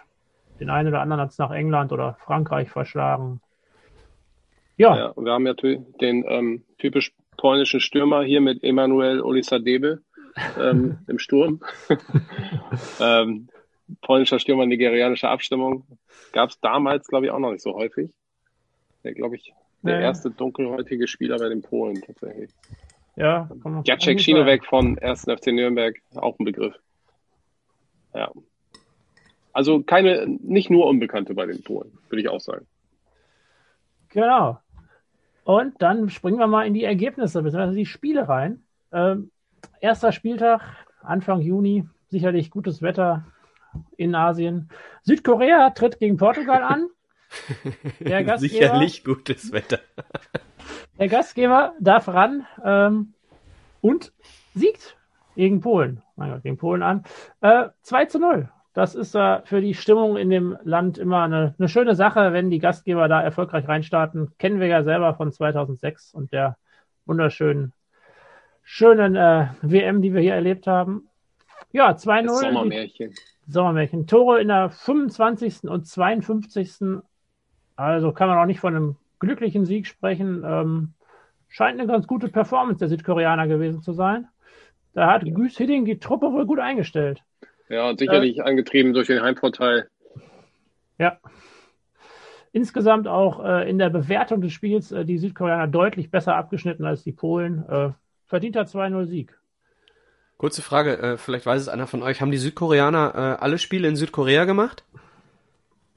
Hm, ich glaube, das war damals so tatsächlich, ja. Ja, also das, äh, also die ersten drei auf jeden Fall. Die, äh, halb, ja, die weiteren Spiele können wir dann ja nachverfolgen. Ich würde ja. aber mal davon ausgehen, dass man das so macht. Ja. Ähm, ja. Die Japaner dann wahrscheinlich gegenteilig. Das andere Spiel, USA gegen Portugal. Und da kommt es direkt zu einer Überraschung. Denn nach 35 Minuten steht es 3 zu 0 für die USA gegen Portugal. Wie wir gerade schon festgestellt haben, eigentlich Portugal der Favorit dieser Gruppe. Aber in einem äh, spannenden Spiel ähm, ja, können, die, können die USA direkt in der dritten Minute in Führung gehen durch John O'Brien. Dann äh, fügt George Costa noch ein Eigentor hinzu, bevor Brian McBride das 3-0 in der 35. macht und plötzlich ähm, ja, die Portugiesen mit dem Rücken zur Wand stehen. In der zweiten Halbzeit können noch die Portugiesen durch einmal den, ach, in der ersten Halbzeit sogar schon, in der 39. Minute kann Beto Severa noch äh, das 3-1 erzielen und dann folgt noch ein Eigentor zum 3 2, aber das Spiel äh, geht an die USA.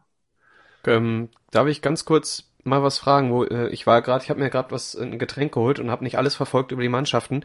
Habt ihr im, äh, als ihr über Portugal gesprochen habt, auch über die Niederlande gesprochen? Hätten wir das tun sollen. Ja, Portugal ja äh, mitverantwortlich, dass die Niederlande hier nicht dabei ist bei dieser Weltmeisterschaft. Ah, äh, ja. In, äh, in der Qualifikation unter anderem die Portugiesen, die Niederländer rausgekegelt. Ja, ja aber vor allem die Irländer, oder? Vielleicht, vielleicht machen wir einen, äh, einen Abschnitt, wer ist nicht dabei oder so. Das haben wir sonst manchmal gemacht. Das haben wir normalerweise haben wir es im Vorfeld schon äh, ja. Genau, hatte ich jetzt aber auch gar nicht so auf der Pfanne, weil das wurde ja irgendwann in den Jahren zur Gewohnheit, dass Holland nirgends dabei war. ja, aber Holland äh, hinter Portugal und Niederlande rausgeflogen. Wir haben die deutsche Qualifikation auch noch gar nicht betrachtet. Holland, Holland hinter Portugal und der Niederlande? Was ist das also Holland, also in Irland und äh, Portugal, mein Gott. Holland zu der Zeit aber auch nicht so stark. Also, also nicht so die. Nee, aber traditionell schon äh, eine Nation äh, mit, mit starken Spielern gespickt, ne? Ja, aber wir sollten uns jetzt auch nicht mit Mannschaften auffallen, die nicht mehr dabei sind. Nee, aber du hast äh, 1998 hast du noch geschwärmt von den Niederländern, hast gesagt, dieser Kader ist ja der Knaller. Vier Jahre ja. später nicht dabei. Genau, weil sie vier Jahre später schlecht waren. Sorry, Philipp? Ja, nee, nee, ist ja gut. Äh, alles klar, genau. Und so geht äh, ähm, die USA mit 3 zu 2 aus diesem Spiel heraus und ist damit auch erstmal Gruppenzweiter. Ähm, Genau, und es kommt zu den nächsten Spielen, ähm, immer noch Mitte Juni.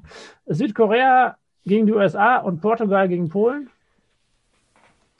Äh, Südkorea, USA, ein 1-1. Urs Meier darf als Hauptschiedsrichter ran, der ist uns ja, ja, glaube ich, allen ein Begriff.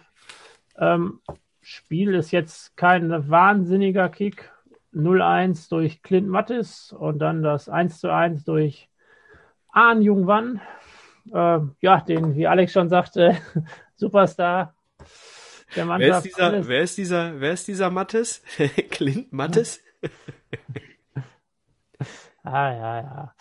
Äh, Hat genau. das mal in Hannover gespielt. Mathis? Echt? Clint Mathis, ja, ein Jahr oder so.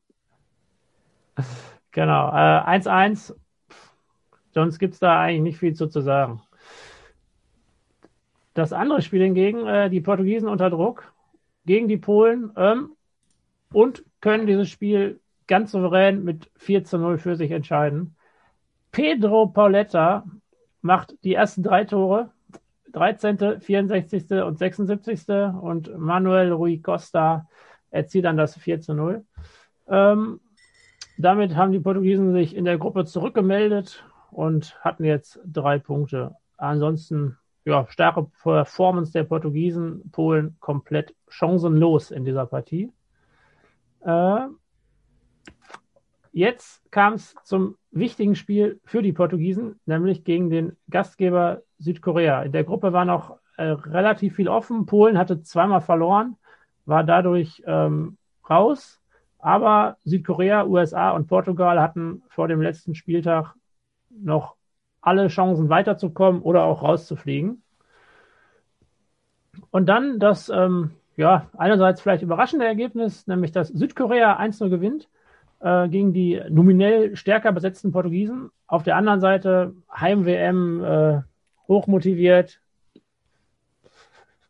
Deswegen äh, so überraschend vielleicht doch nicht. Ähm, der Torschütze in diesem ja, spannenden Spiel, aber auch naja, gewalttätigen Spiel, ist äh, Schließung Park in der äh, 70. Minute. Zu diesem Zeitpunkt ähm, die Portugiesen allerdings auch noch zu neun auf dem Platz. Vielleicht hilft das auch dabei, ein Tor zu schießen, wenn der Gegner zwei weniger ist. Ansonsten gab es auch noch weitere äh, sieben gelbe Karten. Alle für Foulspiel, soweit ich es hier sehe. Da scheint man kann den Portugiesen zumindest nicht vorwerfen, dass sie nicht alles getan hätten, um weiterzukommen. Ähm, vielleicht teilweise übers Ziel hinaus. Der Schiedsrichter in der Partie aus Argentinien kommt, ähm, Angel Sanchez, Sanchez, gut bewertet worden. Äh, ich glaube, diese Schiedsrichter bei den südkoreanischen Partien werden ja noch ein Thema sein. In dem Spiel allerdings ähm, scheint das nicht so der Fall gewesen zu sein. Ähm, es lag wohl nicht so am Schiri. Äh, ja, zu, zu dem Spiel vielleicht noch. Ähm, also ein 1-1 hätte den Portugiesen ja gereicht zum Weiterkommen tatsächlich. Ja. Und die haben wohl auch trotz ihrer äh, zahlenmäßigen Unterlegenheit ordentlich Druck gemacht zum Schluss. Ähm, aber ein Tor sollte nicht mehr herausspringen. Also die waren sehr dicht dran tatsächlich, trotz ihrer Unterlegenheit. Genau. Und damit war Just schon mal klar, dass Südkorea weiterkommt. Und das Schöne für die USA war, Sie waren auch weiter, denn Portugal hätte gewinnen müssen oder zumindest unentschieden spielen müssen, um an den USA noch vorbeizukommen. Wobei genau. ein Unentschieden hat gar nicht gereicht. Ne, hätte Doch. nicht gereicht. Doch, er hätte vier. Punkte gehabt. Die USA hat aber auch vier Punkte gehabt und die haben den direkten Vergleich verloren. Ist egal, das Torverhältnis zählt aber. Damals schon? Weil jetzt zählt ja. direkter Vergleich bei der WM. Jetzt zählt direkter Vergleich. Ah, ähm, damals zählte Torverhältnis.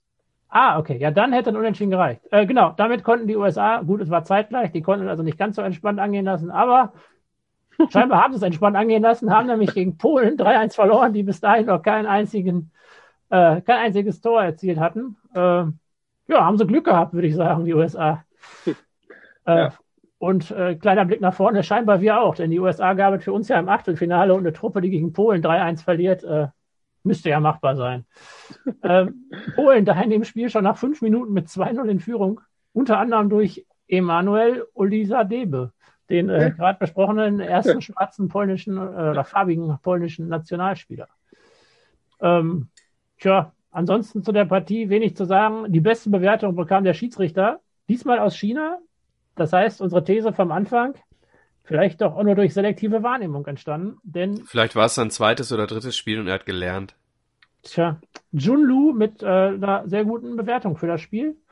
Ähm, das dann, Landon Donovan konnte noch das äh, 1 zu 3 erzielen in der 83. Minute. Äh, genau. Und dann dazu führte, dass die USA weiter war und die Südkoreaner als erster weiter waren und Portugal und Polen mit jeweils drei Punkten rausgeflogen sind. Auch die genau, Gruppe also, so, wie man vielleicht vorher nicht erwartet hätte. Hm. No, also bemerkenswert finde ich hier beide europäischen Mannschaften ausgeschieden. Ähm, passiert, glaube ich, auch nicht so oft bei einer WM, dass aus Europa keine Mannschaft in der Gruppe weiterkommt. Ja, generell die europäischen Mannschaften, die ja mit Abstand die größte Truppe an Mannschaften stellte, ähm, gar nicht so erfolgreich in den nachfolgenden Runden auch. Das äh, werden wir sicherlich dann auch nochmal verfolgen. Und wir können auch mal so einen, äh, am Ende schauen, wie die Europäer im Vergleich zu Südamerikanern oder auch den Asiaten abgeschnitten haben. Da wird man, äh, wird man merken, dass das in anderen Weltmeisterschaften schon mal anders aussah. Das machen wir. Machen wir. Und jo. dann machen wir weiter mit Gruppe E. Jetzt kommen wir zur deutschen Nationalmannschaft. Ähm, in alter Tradition gehen wir hier zuerst in den Kader der Nationalmannschaft. Ähm, Oliver Kahn wird äh, noch eine Rolle spielen, eine große Rolle spielen für die Mannschaft im Laufe des Turniers. Äh, hier ganz klare Nummer eins. Ähm, dahinter Jens Lehmann und Hans-Jörg Butt. Lehmann damals bei Dortmund und Butt bei Bayer Leverkusen. Ähm, nicht überraschend, aber so der, die ein oder andere Überraschung, äh, beziehungsweise das ein oder andere Oha, wir sind Zweiter geworden, Spoiler-Alarm, äh, mit dieser Abwehrreihe? Ähm, nur Bitte? zur Info, Spoiler-Alarm musst du dann vor den Spoiler setzen. Macht ja. sonst keinen Sinn. Ja, na gut. Es tut mir leid, liebe Hörer, wenn, aber wenn jemand einen Fußball-Podcast hört über die Weltmeisterschaft äh, 2002 und nach 90 Minuten Sprechzeit immer noch dabei ist, dann weiß er auch, dass Deutschland wahrscheinlich Zweiter geworden ist. Ähm, also die Abwehr ein bisschen, äh, naja, also wir haben hier Frank Baumann von Werder, wir haben Thomas Linke äh, dabei, wir haben Carsten Ramelow dabei, wir haben Marco Rehmer dabei von Hertha und äh, Metzelder und Ziege stehen ja auch noch als Abwehrspieler. Ziege äh, oft auch offensiver. Ähm, Linke und Metzelder, glaube ich, die Innenverteidiger häufigst bei dieser Weltmeisterschaft. Aber die, die Abwehrreihe doch durchaus, naja, naja. Also ja, ich würde deine These teilweise unterstützen, nämlich, boah, war die Truppe schlecht, geil, wir sind Zweiter geworden. Teilweise würde ich auch widersprechen. Also, wenn man sich den Vereinsfußball anschaut, war Deutschland in den 2001, 2002 sehr erfolgreich. Also mit äh, ja, dem Titel der Bayern 2001, dann, wenn man noch weiter zurückguckt, 1999 die Teilnahme am Champions League Finale oder hieß es dann schon Champions League? Ja, ich glaube schon. Ähm, und 2002 Bayer Leverkusen, die sehr weit gekommen sind und sehr aktiv waren. Das heißt, in den Mannschaften war man gar nicht so unerfolgreich und zeitgleich waren relativ viele der Spieler auch in, ähm, ja, in Deutschland unterwegs. Das heißt, der Vereinsfußball war erfolgreich.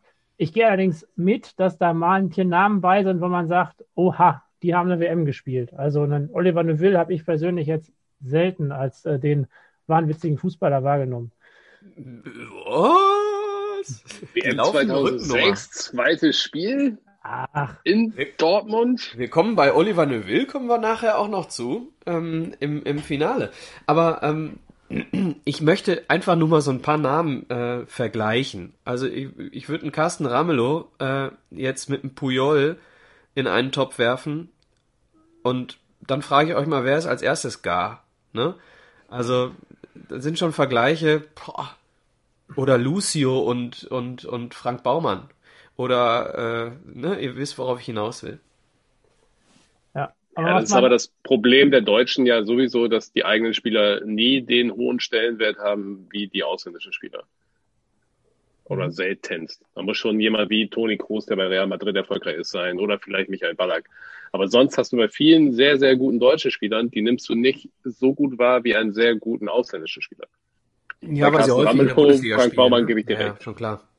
Aber ich, ich sehe äh, hier, wenn wir ein bisschen vorgreifen, ich sehe hier die Kombination äh, Hummels, Boateng, äh, das ist noch eine andere Kategorie Innenverteidiger, ne?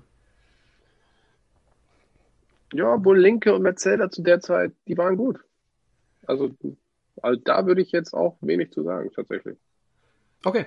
Dann gehen wir ins Mittelfeld. Möchte jemand? Interessant vielleicht zum gesamten Kader. Es waren nur äh, sechs Spieler dabei, die bei der WM 98 mit dabei waren. Das heißt, man hatte nach der weniger erfolgreichen WM äh, durchaus einen Umbruch gestartet. Also es war nicht so, dass man, wie vielleicht äh, jetzt aktuell, äh, man gar nicht mal so viel verändert hat und drei Bauernopfer gebracht hat und der Rest bleibt mehr oder weniger gleich, sondern man hat tatsächlich äh, viele neue Spieler mit dazugeholt ähm, und hat versucht, das zu verändern. Ähm, vielleicht auch ganz interessant, dass nur sechs Spieler vorher bei der WM dabei waren. Das, da hätte ich jetzt gedacht, dass man da mehr Konstanz eigentlich hätte.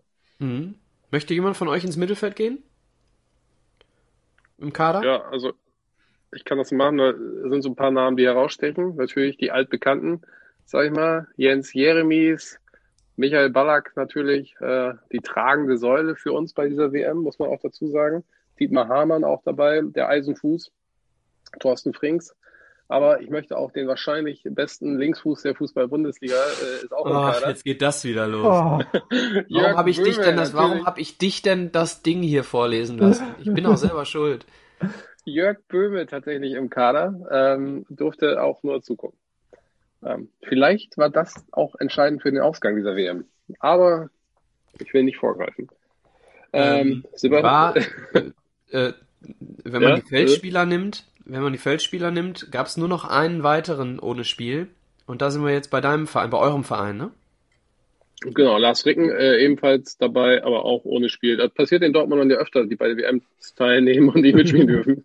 auch bei erfolgreichen, auch ja und äh, Durm und Weidenfeller und wie die, die sogar Weltmeister geworden sind. Ob es bei Durm jetzt so schlimm war, dass er nicht gespielt hat. Naja. Ja, bei Großkreuz war es auch nicht schlimm. Ja, Großkreuz war so nah dran, ne? Großkreuz war so nah dran. Ja, er sollte hätte er schon. Mal den, hätte er mal den Döner nicht geworfen. Ja, und stand doch schon sogar an der Außenlinie. Er stand schon bereit. 2014. Ist das so? Ja. Und dann hat sich irgendjemand verletzt oder irgendwas ist passiert und dann durfte er doch nicht. Ja, Marco Bode auch noch im Kader, wird auch noch eine Rolle spielen. Jo, einer der Stürmer. Ansonsten die Stammstürmer, äh, Miroslav Klose, der, äh, ja, glaube ich, gleich, gerade wenn es ums erste Spiel geht, äh, eine sehr präsente Rolle gespielt hat. Ähm, ansonsten Janka neben ihm und äh, der etwas alternde Bierhoff, der. Genau, ja, der älteste Spieler auch im Kader, glaube ich, ne? Äh, ja, Bierhoff war damals 34, ja. Zehn Jahre ja, genau. älter als Miro Klose, ne? Ja, ja. aber auch nur ein Jahr älter als Kahn und Lehmann. Gut, als Torwart finde ich es noch ein bisschen verkraftbar. Ja. Marco Bode auch nur ein Jahr jünger. Ja, stimmt, okay. Thomas aber, Linke. Mhm. und auch nur acht Jahre jünger als der Teamchef übrigens, Rudi Völler. genau, ansonsten, ähm, ja, der Sturm neben Klose gab es ein äh, Duell zwischen Bierhoff und äh, und Janka auch über die Medien. Da Carsten Janka, glaube ich, mit null Toren in der Saison äh, sich jetzt nicht unbedingt angeboten hatte im Vereinsfußball in dieser WM mit der Nummer 9 der äh, Start- und Startstürmer der Deutschen zu sein. Ja, legitime Nachfolger von Fritz Walter und ja. Gerd Müller. Aber gut, äh, er wurde aufgestellt, hat auch einige Spiele gemacht. Ähm, so ist es, genau. Der, der von mir gerade schon angesprochene und weniger hochgelobte Oliver Neville auch als offensiver Außenbahnspieler mit dabei. Ja, das war die Truppe. Ja, ähm, genau. Vielleicht kann man da noch äh, Einstieg äh, zum Einstieg sagen, eine sehr, sehr faire Nationalmannschaft. Ne? Ähm, ich weiß nicht, ob, ob ihr die Fair-Play-Tabelle ähm, vorliegen habt. Habt ihr einer von euch? Der, Ale äh, der Adler lacht schon so? Nein? Nein, bis auf einer auf jeden Fall. Und das war der entscheidende. Wie bitte? Bis auf einer. Sehr fair. Und das war aber der entscheidende leider. Wovon sprichst du? Dass einer im Kader drei gelbe Karten bekommen hat und schon. deswegen ein Spiel nicht mitmachen durfte. Ich glaube, es reicht. Ja, gut, aber er hat insgesamt drei bekommen. Ja. Äh, ähm, ich würde aber noch sagen wollen. Ich ähm, wollte auf die gelb-roten Karten und auf die roten Karten hinaus. Ne? Also hier nur, äh, also keine rote Karte und der einzige, der mal eine gelb-rote kassiert hat, äh, Carsten Ramelow, war er mal wieder zu spät. Ja. ja. Und der DFB setzt auf das bewährte Modell Teamchef Bundestrainer. Äh, Teamchef Rudi Völler, weil er wahrscheinlich keine Trainerlizenz hat, Bundestrainer Michael Skibbe. Ja, äh, deren Töchter äh, in der Grundschule waren oh. zur Zeit, als ich Zivildienst dort geleistet habe. Das war sehr witzig. Ja. Gut. Auch nur drei Jahre jünger, äh, älter als Oliver Bierhoff. Gut. Wollen wir. Die beiden ähm, übrigens legitime Nachfolger von Erich Ribbeck und Uli Stieleke. Das finde ich auch sensationell. Legitim. Ein, ein, großer, ein großer Trainer hat mal gesagt, nicht die besten Trainer werden Bundestrainer, ne? Ja, ich hörte davon. Ähm, vielleicht, Philipp hat es gerade schon mal angesprochen. Ähm, wir haben ja noch die, die Qualifikation zur WM gar nicht angesprochen für die deutsche Nationalmannschaft. Sollen wir da noch ein, zwei, drei Worte drüber verlieren? Sehr ich glaube, gerne, es lohnt Alex. sich, weil es lief ja gar nicht mal so rund, wie man sich möglicherweise erhofft hatte. Also man verliert, glaube genau. ich, mit 1 zu 5 gegen England, die höchste Niederlage, die Deutschland in der WM-Quali jemals abbekommen hat. In der Nations League äh, ja, haben sich da jetzt auch unglückliche Begebenheiten ergeben. Sollte noch was passieren. Genau. Und, äh, Drei Tore Michael Owen in dem Spiel. Aber die Ukraine konnte dann bezwungen werden, sodass Deutschland äh, ja, erfolgreich an der WM teilnehmen durfte. Genau, 1-1 im Hinspiel, also äh, eben kurz für die Hörer, nur der erste jeder Gruppe hat sich qualifiziert, das wurde England in dieser Gruppe, zweiter Deutschland, mussten dann in die sogenannten Playoffs, zugelost wurde die Ukraine mit Hin- und Rückspiel. Äh, das erste Spiel 1 zu 1 in der Ukraine, damit ja auch noch nicht, lange nicht alles gut, aber souverän im Rückspiel in Dortmund natürlich 4-1 für die deutsche Nationalmannschaft, deswegen durfte man dran teilnehmen.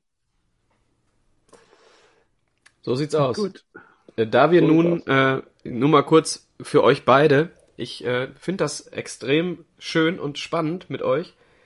Wir sind jetzt in der fünften von acht Gruppen und sind schon bei knapp zwei ja, Stunden. ja, die Finalrunde geht ja schneller. Okay. Wir müssen schneller durch die Gruppen. Wir, ja, wir müssen schneller durch die Gruppen. Also ich glaube, jedes Spiel in der Gruppe brauchen wir nicht ansprechen so. Oder soll, ja, vielleicht sollten wir jetzt nicht unbedingt bei der deutschen Gruppe anfangen. Ja, wir können ja die anderen drei Gruppen dann, danach können wir ja ein bisschen schneller durchgehen. Ja, ja. würde ich auch sagen. Genau, ja. Wir sind halt drei Leute, das heißt einer mehr immer, der was dazu sagt. Dadurch. Genau, und da, da äh, Philipp ja, und ich gut vorbereitet also, sind. Ich habe ich hab keinen Zeitdruck. Ich habe auch keinen Zeitdruck. Alles gut, ja, ist doch gut. Alles klar, machen wir weiter. Ja, gehen wir in, gehen wir in die deutsche Gruppe. Wir haben äh, hier Deutschland, Irland, Kamerun und Saudi-Arabien. Jemand von euch eine interessante äh, Nebeninfo über einen der Gegner? Zu Irland kann ich noch was sagen. Also die beiden äh, bekanntesten Spieler der Iren waren mit Sicherheit die beiden Keens, Roy und Robbie. Mhm. Ähm, sind auch beide nominiert für den Kader. Ähm, aber der wohl größte Ire, Roy Keane, wurde vor dem Spiel äh, oder vor der WM tatsächlich noch suspendiert. Ähm, scheinbar auch keiner weiterer nachnominiert, weil er sich wiederholt negativ gegenüber dem Verband geäußert hat. Dann haben sie ihren besten Mann einfach mal mh, hm, rausgeworfen. Finde ich äh, mutige Entscheidung. Ich weiß nicht, ob das in Deutschland so passieren würde. Konsequent zumindest. Ja, das stimmt. Ja. Und Damien Duff, der Duffman auch noch im Kader der Iren. Ähm, ja. Mehr habe ich zu denen allerdings nicht zu sagen. Okay. Ähm, der erste Gegner der Deutschen, die Saudi-Arabi Saudi-Araber, sagt man das so? Saudis, sagt man. Saudis? Oh, die Saudis. Ähm, waren dann, wollen wir es so, wollen wir es so deutlich sagen, Kanonenfutter. wenn man. Ja, nicht konkurrenzfähig würde es, glaube ich, eher treffen.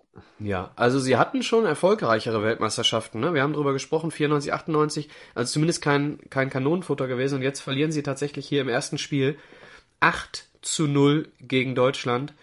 Ähm, Torschützen äh, Klose dreimal, Ballack, Janka, Linke, Bierhoff und Schnicks in den Winkel der Freistoß in der 92. Minute.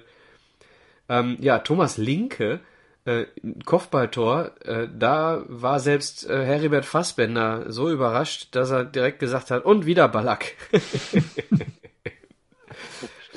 ja, also acht Tore der Deutschen, drei Salti von Miro und tatsächlich der blinde Janker trifft auch nach einem extrem schönen Hackentrick, äh, Hackentrick-Vorlage von Klose auf Janker, das zwischenzeitliche 4 zu 0 kurz vor der Pause. Also schöne Halbierung, vier vor der ersten, äh, vier vor der Pause, vier nach der Pause. Deutschland schlägt Saudi-Arabien äh, in Sapporo mit 8 zu 0. Ja, das erste von Kloses, ich glaube, 15 ja. oder 16 WM-Toren, die ihn zum alleinigen Torschützenkönig der Weltmeisterschaften machen. Äh, genau, löste Ronaldo ab, ne? Ja, jetzt 2014. 14, ja. Genau, danach hat er seine ja. Karriere beendet. Carsten Jank hat in dem Spiel übrigens noch ein zweites gemacht, das nicht anerkannt wurde. Ja, hat er vielleicht schon vorher sein Trikot ausgezogen, so wie nach dem Tor. okay, ähm, Irland-Kamerun, erstes Spiel dieser Gruppe, endet 1 zu 1. Äh, Kamerun, sehr interessanter Fakt. Darauf wollte ich gerade übrigens hinaus, als ich euch gefragt habe, ob ihr noch was Interessantes Mit Winfried habt. Schäfer als Trainer. Winnie Schäfer als Trainer, ganz genau. Winnie Schäfer das hat. Das ist der interessante Fakt.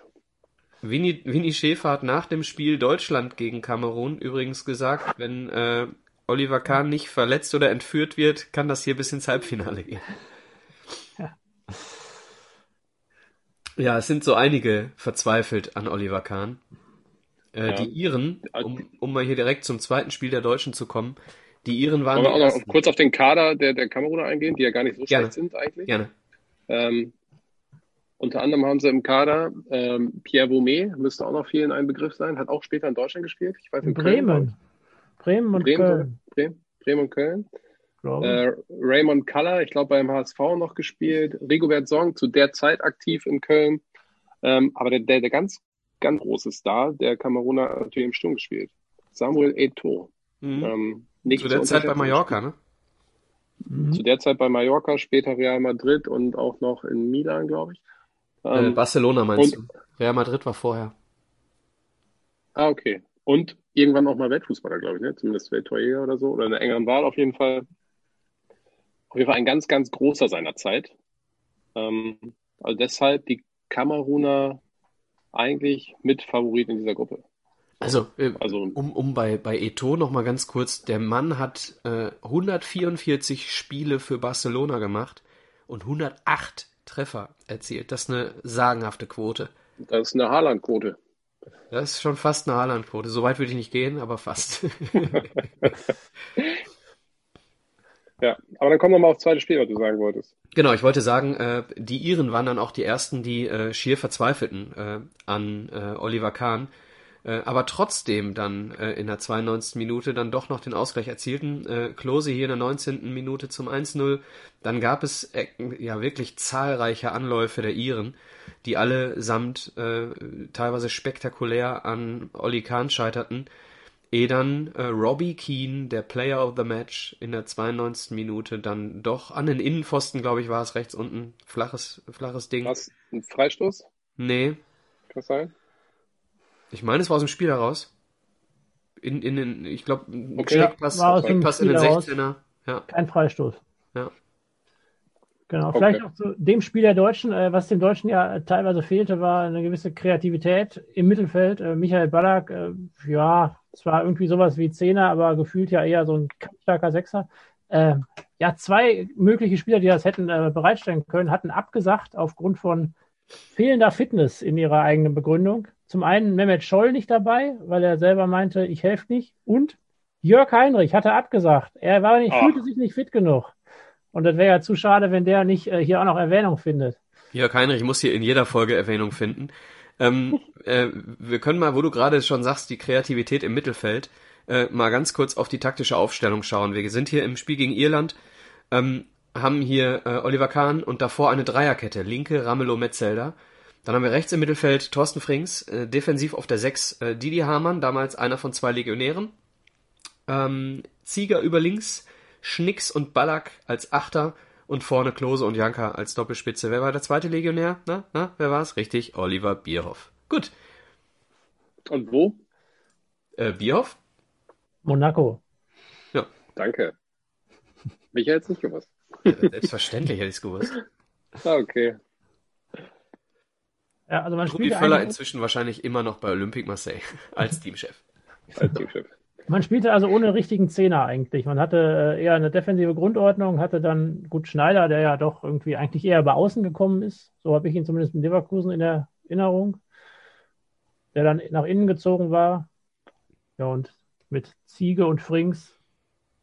Naja, Frings war ja auch eher so ein Mittelfeldkämpfer. Nicht total offensiv aufgestellt, finde ich, trotz zweier Stürmer.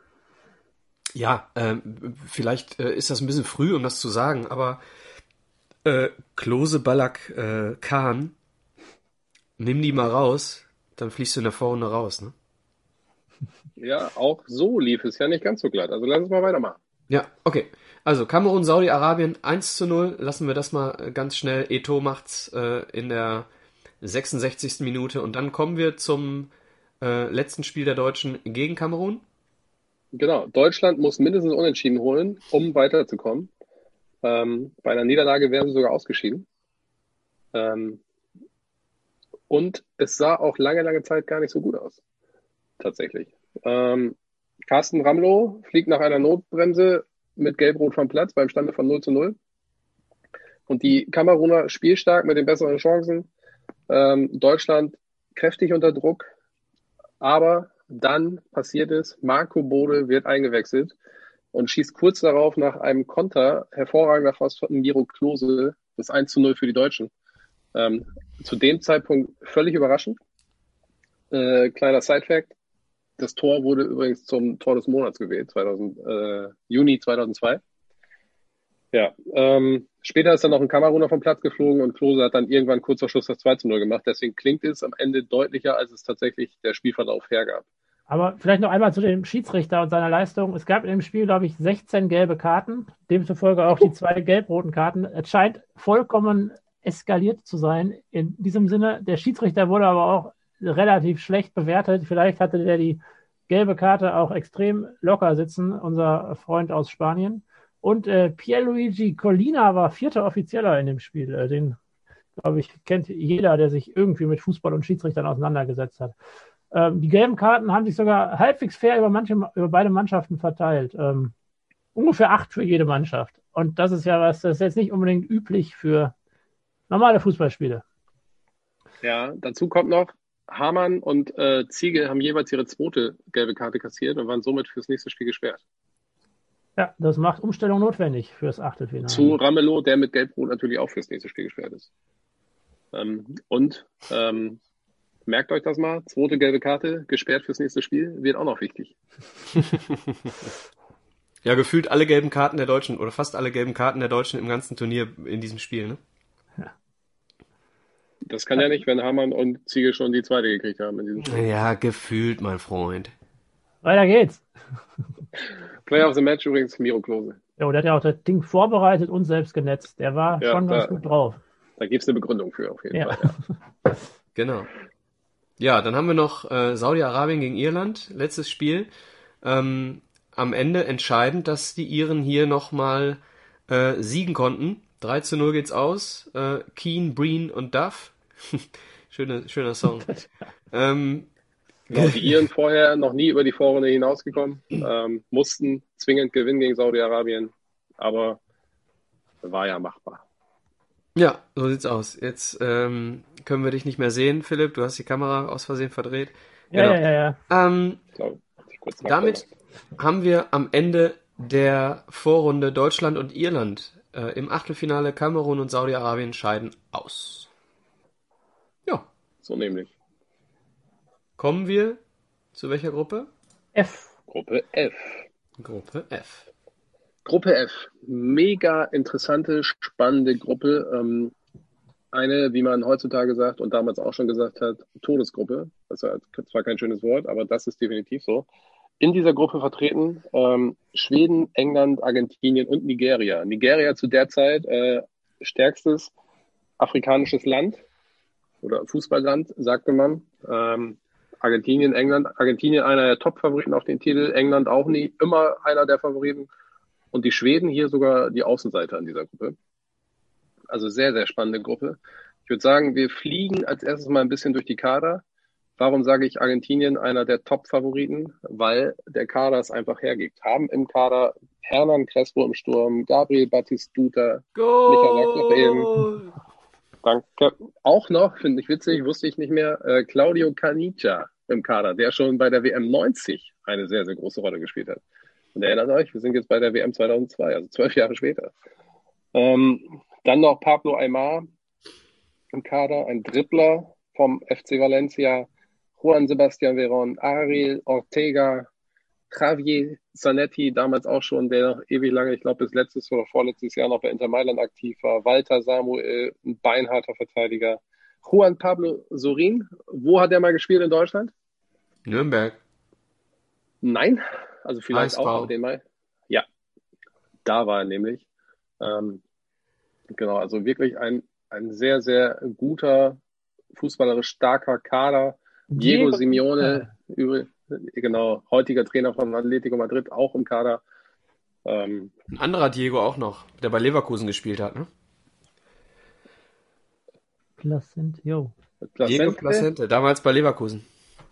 Ja, stimmt. Aber war jetzt nicht einer der Stars. Ja. Zumindest im ersten Spiel direkt von Anfang an gespielt, ne? Ich sehe gerade Maurizio Pochettino im Kader. Ist das der, der äh, Tottenham trainiert hat? Ja. Also Pochettino, ich weiß nicht, wie man ihn ausspricht. Ja, eigentlich müsste ähm, es Pochettino sein, weil er ja Argentinier ist. Äh, Pochettino klingt irgendwie italienischer, ne? Und Die dazu Argent noch. Ja, Entschuldigung. Die Argentinier ja. übrigens äh, der Favorit auf den WM-Titel, also noch mehr als die Brasilianer oder irgendein europäischer Trupp. Genau. Bei den genau. Wettmachern, genau. Wettanbietern äh, die ja, schlechteste bzw. beste Quote auf Argentinien. Und ob sie das halten werden, äh, folgt gleich. Wie alt war Messi 2002? Wie alt war Messi 2002? Keine Ahnung, interessiert mich nicht, weil er nicht im Kader ist. Ja, war er noch zu klein. Ja, du kannst auch fragen, wie alt war Diego Maradona? Das kann kannst ich dir sagen. rechnen. 42. 42. Hat aber zu lange gedauert. So, als Trainer übrigens noch Marcelo Bielsa, einer der geilsten Trainer auf diesem Fußballplaneten. Ähm, also tatsächlich Argentinien ein großer, großer Favorit. Zu Marcelo Bielsa ähm, gibt es ein nettes YouTube-Video. Äh, der ist jetzt Trainer irgendwo in England, ich glaube bei Aston Villa. Nein, bei Leeds. Aufsteiger. Bei Leeds? Ja. Okay, war oder war vielleicht bei also keine Ahnung, wurde auf jeden Fall beschuldigt von der Presse, dass er den Gegner ausspioniert hätte mit irgendwelchen Drohnen, um die Taktik herauszufinden. Und dann hat er, glaube ich, eine dreiviertelstündige Pressekonferenz gehalten, in dem er komplett die Taktik des Gegners auseinandergenommen hat und äh, der Presse dargelegt hat. Also sensationell. Absoluter ähm, äh, Offensivtrainer, ne, inzwischen. Ja, und äh, dampft auch wie eine Dampflok, glaube ich. Äh, aber das machen einige Argentinier. Gut, haben wir den Top-Favoriten durchgesprochen. Kommen wir mal zu den Engländern. Ja, hier alle Spieler in der Premier League aktiv, bis auf einen vom FC Bayern München. Wisst ihr wer? Michael Owen. Michael Owen, ja, beim FC Bayern München. Owen Hargreaves. genau, Owen Hargreaves ist der Richtige. Mann, da seht ihr wieder den Fußballfachmann. Alex. Ähm, ja. Michael Owen David, Bayern. David Seaman im Tor, die Innenverteidigung mit Rio Ferdinand und Sol Campbell, eine der besten Innenverteidigungen zu der, zu der damaligen Zeit. Ähm, Paul Scholes, Owen Hargrave, Nicky Butt, David Beckham natürlich, der auch noch eine etwas größere Rolle spielt bei dieser WM. Und im Sturm Robbie Fowler, Michael Owen, Emil Heskey, Teddy Sheringham. Also das sind auch ganz, ganz bekannte Namen. Auch ein bekannter Trainer, ne? Ein unbekannter Trainer? Auch ein bekannter Trainer, sagte ich. Ach so, ja. Sven Göran Eriksson, ähm, typischer Engländer.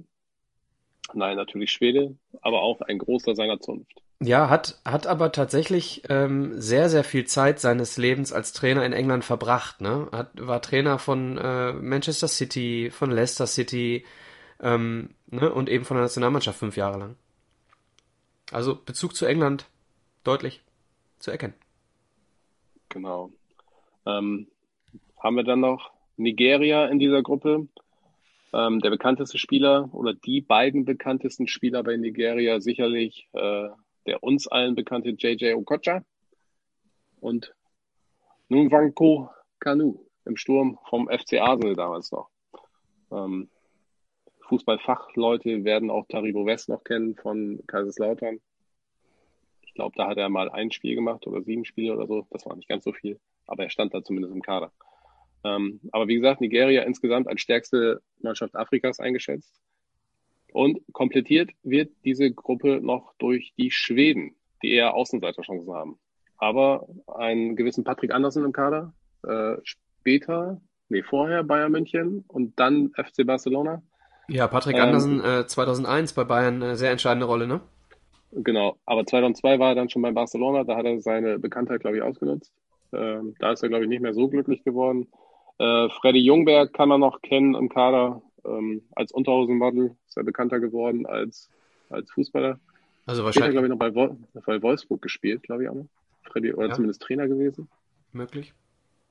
Mhm. Und Hast, aber ja. zwei recht bekannte Spieler auch im Sturm. Der eine schon sehr erfolgreich, Henrik Larsson, äh, zu der Zeit dann bei Celtic Glasgow, vorher FC Barcelona. Und ein nicht ganz unbekannter Schwede, ähm, aber aufstrebend, damals 21 Jahre alt, ähnlich wie Roque Santa Cruz, Zlatan Ibrahimovic. Wer ist das? Ähm, der ist, ähm, ist ein großer Schwede. Okay, klingt jetzt wieder mal ein geiles Tor. hatte ich den jetzt nicht bei Schweden. Bin mir gerade nicht sicher, ob ich den überhaupt kenne. Und liebe Hörer, wir wissen alle nicht, ob Michael das ernst meint oder nicht.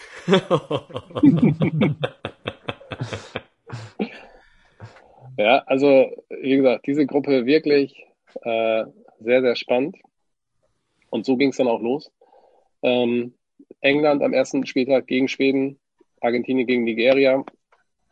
England spielt nur 1 zu 1 gegen die als Außenseiter deklarierten Schweden. Argentinien gewinnt das Spiel gegen den ersten Mitfavoriten 1 zu 0. Soweit alles in Butter.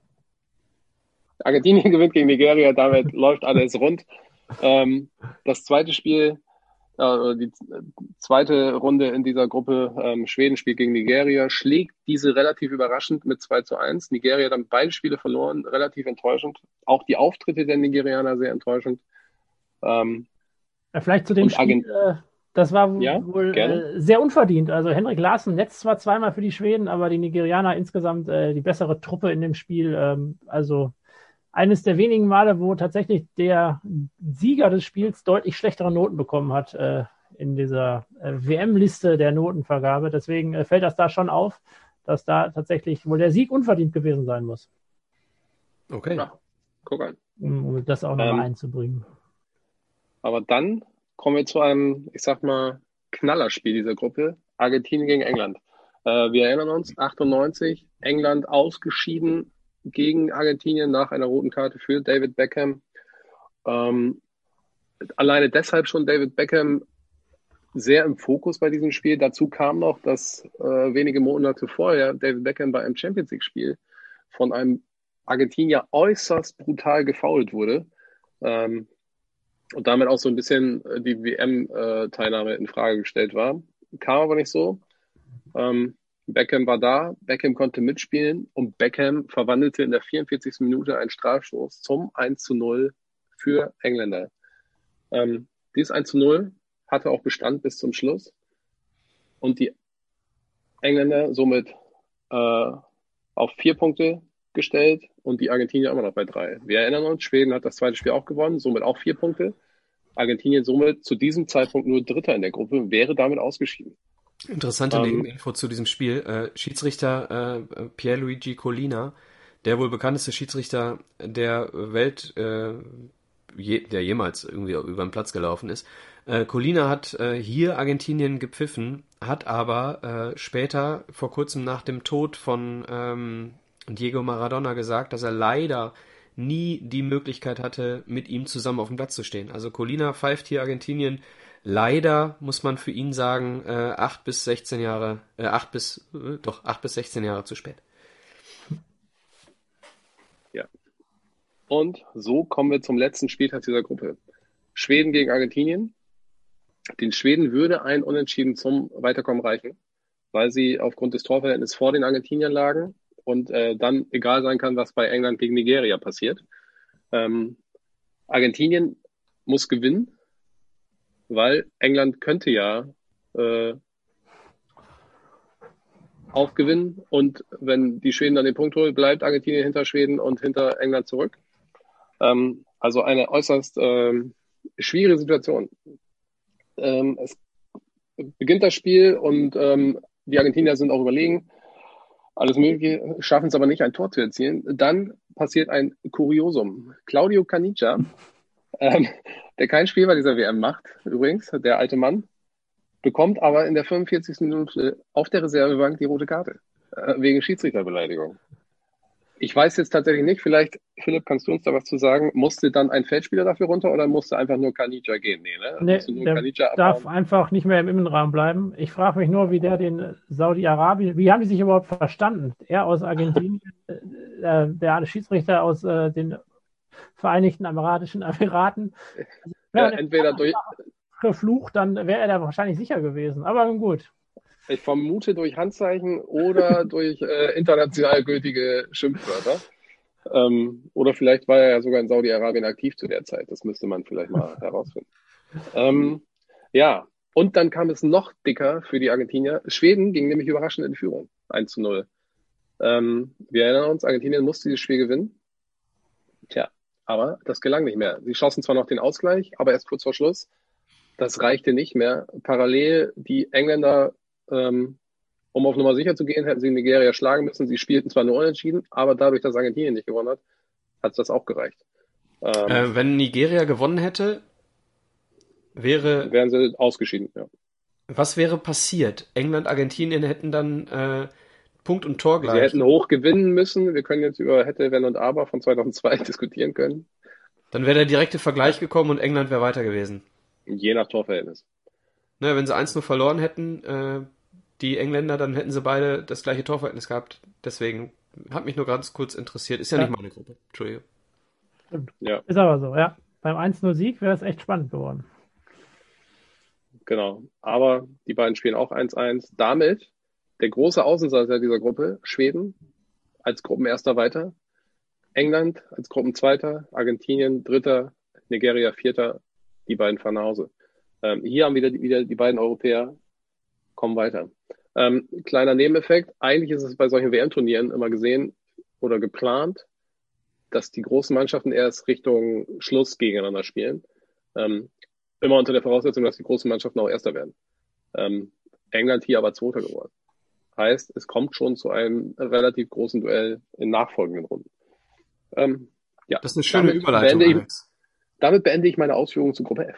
Ja, das ist eine schöne Überleitung, denn auch hier kommen wir zu ähnlichem Endergebnis, ähm, was die äh, Achtelfinalpaarung angeht. Äh, gehen wir zunächst mal in die Gruppe. Im Allgemeinen haben wir hier Mexiko, Kroatien, Italien und Ecuador. Wenn wir uns die Mannschaften anschauen, dann haben wir vor allem bei den Kroaten ähm, eine sehr ja, interessante Auf äh, äh, Listung von äh, ja, Spielern, die auch in Deutschland stattgefunden haben. Ne? Fangen wir mal an. Josip Simovic, Simonic, Entschuldigung, damals bei Hertha, später auch noch bei HSV und Hoffenheim. Wir haben Robert Kovac, FC Bayern, auch noch gespielt bei Leverkusen, Juve und wo noch? Dortmund. Genau, BVB. Da. Dann haben wir, Dann haben wir Sivkovic, damals bei Leverkusen. Wir haben Niko Kovac, damals beim FCB. Wir haben Svonimir Soldo, damals beim VfB. Dann haben wir äh, Robert Prosinecki. Der wechselte ähm, von Portsmouth nach Ljubljana äh, nach der Weltmeisterschaft, hatte aber vorher der schon... Der beste jugoslawische Fußballer aller Zeiten, glaube ich. Genau, hatte, hatte damals große Zeiten bei Roter Stern Belgrad, Belgrad, Barcelona, Real Madrid. War inzwischen 33 Jahre alt Also inzwischen äh, seinen Zenit überschritten. Ebenso wie jemand, der bei 1860 äh, unter Vertrag stand, nämlich Davor Schuka. Davor Schuka, der noch Torschützenkönig war, ähm, vier Jahre zuvor, äh, nun bei 1860 unter Vertrag. Und wir haben noch Alan Boxic, der könnte auch noch jedem was sagen. Äh, damals bei Middlesbrough, vorher bei Lazio und Juve. Wir gehen direkt weiter nach Mexiko. Na, was ist mit Ivica Olic? Jo, denke ja. Der Hamburger Star und Bayern. Ah, okay, okay, okay, okay. Sorry, habe ich, über, hab ich übersprungen. Jurica Vranjes von Leverkusen? Ja. Ich, ich habe auf die Uhr geschaut und gedacht, komm, wir gehen mal, wir gehen mal, wir gehen mal schneller durch. Auf nach Mexiko. Auf nach Mexiko. In Mexiko haben wir äh, Rafa Marquez, damals ähm, bei Monaco, später sieben Jahre bei Barcelona, der knallharte Innenverteidiger, ähm, und wir haben, an den haben wir auch schon mal gehört, Alex, den Namen, ne? Cuauhtémoc Blanco. Mhm. Haben wir auch schon mal gehört. In, in Spanien bei Valladolid. Und wir haben auch noch, ja, ich möchte, möchte ja, also möchte Jorge Campos, Jorge Campos im Kader. Ja, als allerdings nicht mehr die Nummer 1. Genau. Einfach leistungstechnisch oder? Ja, ja, ja. Ist zu alt gewesen. Weißt du Näheres? Ja, ja Jorge Campos war äh, wie alt? 2002? Ja, rechne doch. 36. Ja, guck. Können wir davon ausgehen. Ja, und im Sturm noch Luis Hernandez. Wir erinnern uns, 94, äh, groß aufgefallen. Ja, äh, 98 meine ich auch noch Erwähnung gefunden. Ich meinte auch 98. Der Mann mit den langen blonden Haaren, der so Mexikaner. Ja, mein Lieblingsspieler ja. Äh, 98 bei den Mexikanern. Ja. Gegen 2002 erinnerst du dich nicht mehr. Jawohl. Wie bitte? Und 2002 erinnerst du dich nicht mehr an ihn. Ich hatte doch einfach nur gefragt, ob jemand anders noch was über die Mexikaner sagen wollte. Der Alex wird zickig nach zwei Stunden zwei. Macht euch wieder, trinkt Bier, weiter geht's. Ich hab Hunger. Das äh, ist doch was. Dann lass mich doch mal eine Gruppe machen und geh was essen. So. so, Mexikaner haben wir durch. Dann haben wir noch Ecuador und Italien. Ecuador! Bei, Ecuador, äh, zumindest einen, äh, der in, in Europa äh, gespielt hat, Augustin Delgado. Ähm, aber hier würde ich bei Ecuador äh, 2002 nicht wirklich äh, in die Tiefe gehen, äh, was den Kader betrifft. Äh, absolute Außenseiter. Anders als der Gegner des ersten Gruppenspiels, nämlich Italien. Italien, ich lese sie einfach mal vor, die Startelf gegen Ecuador. Gianluigi Buffon, Christian Panucci, Fabio Cannavaro, Alessandro Nesta, Paolo Malini, Gianluca Zambrotta, Luigi Di Viaglio, äh, ausgewechselt für Gennaro Gattuso, Damiano Tomassi, Cristiano Doni, der vielleicht ein bisschen unbekannter, äh, wird aber auch äh, ersetzt durch Angelo Di Livio. Und wir haben Francesco Totti und Christian Vieri. Diese Namen lesen sich. Bitte. Wenn ich dich so reden höre, fühle ich mich ja gleich an den Gardasee versetzt. Das ist ja schön. Wolltest du nicht was zu essen holen? also diese Mannschaft, die Mannschaft liest sich groß und die Mannschaft, äh, die Aufstellung äh, lässt vermuten, Italien geht hier äh, mit drei Siegen ganz klar durch die Vorrunde. Da wird überhaupt nichts anbrennen bei den Italienern. Na, Freunde, so kommt's aber nicht. Italien äh, schlägt zwar Ecuador im ersten Spiel, genauso wie Mexiko Kroatien. Ähm, dementsprechend haben wir hier nach dem ersten Spieltag noch keine so große Überraschung, wenn man jetzt davon ausgeht, dass Kroatien vielleicht ein bisschen favorisierter war als Mexiko, dann vielleicht schon, aber Mexiko zumindest kein großer Außenseiter, äh, grundsätzlich äh, immer relativ stark unterwegs. Also haben hier Mexiko und Italien äh, die Weichen äh, ganz klar auf Achtelfinale gestellt, aber dann, aber dann, Italien verliert gegen Kroatien und äh, spielt dann am letzten Spieltag gegen Mexiko, während Kroatien gegen Ecuador spielt. Kroatien ähm, mit einem Sieg in Achtelfinale und Italien ausgeschieden, wenn sie verlieren. So, dementsprechend Mexiko äh, äh, relativ sicher durch, wenn ich richtig rechne. Ähm, und Ecuador relativ sicher raus. Also haben wir ein Fernduell Italien gegen Kroatien. Und am Ende die Italiener mit ganz viel Glück, sie spielen 1 zu 1 gegen Mexiko und das auch der äh, entscheidende Treffer, dass sie hier die Vorrunde am Ende zwar als Gruppenzweiter, aber doch noch überstehen. Del Piero in der 85. Minute, äh, während äh, Kroatien nämlich gegen Ecuador sogar verliert. Ne? Also Kroatien gewinnt dieses Spiel eigentlich in, in 90 Prozent aller, aller Fälle, verliert hier aber dieses Spiel, äh, warum auch immer, gegen Ecuador und damit geht Italien äh, als Gruppenzweiter hinter Mexiko ins Achtelfinale und damit äh, nehme ich den Ball auf, Alex, den du gerade angespielt hast. Die zweite große Nation, die hier als Gruppenzweiter ins Achtelfinale geht. Ich vermute ein Einstellungsproblem. Entweder ein Einstellungsproblem der Kroaten, dass die Einstellung zu lasch war, oder die Einstellung der Ecuadorianer war zu gut, dass sie sich nicht äh, Punkt, äh, ohne Punkt verabschieden wollten. Ja, das ist jetzt relativ einfach, die weichen Faktoren ins Spiel zu bringen, aber gut. Muss man ja, ja auch mal machen. Äh, lass, uns, lass, uns, weitergehen. Gruppe G. Gruppe H. Haken dran. Gruppe H. Gruppe H ist, glaube ich, das Gegenteil von der Todesgruppe, nämlich Japan, Belgien, Russland und Tunesien. Da weiß man, also Belgien, okay, relativ bekannt, aber hat jetzt auch noch nicht so viel gerissen, auch nicht so stark wie jetzt in den letzten Jahren besetzt. Ähm, bei den Kadern würde ich jetzt einfach mal nur auf Belgien eingehen, weil Tunesien und Russland sagt uns wenig und auch die Japaner haben zu der Zeit auch in Europa noch keine große Rolle gespielt. Aber bei Belgien ganz interessant, äh, halb Schalke kommt daher, beziehungsweise hat zu der Zeit da gespielt. Äh, drei Schalker im Kader. Nico von Kerkhofen, Mark Wilmots, wem sagt das Kampf, die Kampfsau, das Kampfschwein nix. Und äh, Sven Vermand äh, war auch bei Schalke unter Vertrag. Ähm, ansonsten, tja, haben wir noch den äh, Bart Gore, glaube ich, sagt dem einen oder anderen noch was bei Hertha BSC Berlin. Ähm, Daniel van Beuten nachher bei Hamburg. Also ein paar Belgier sind durchaus, durchaus halbwegs bekannt.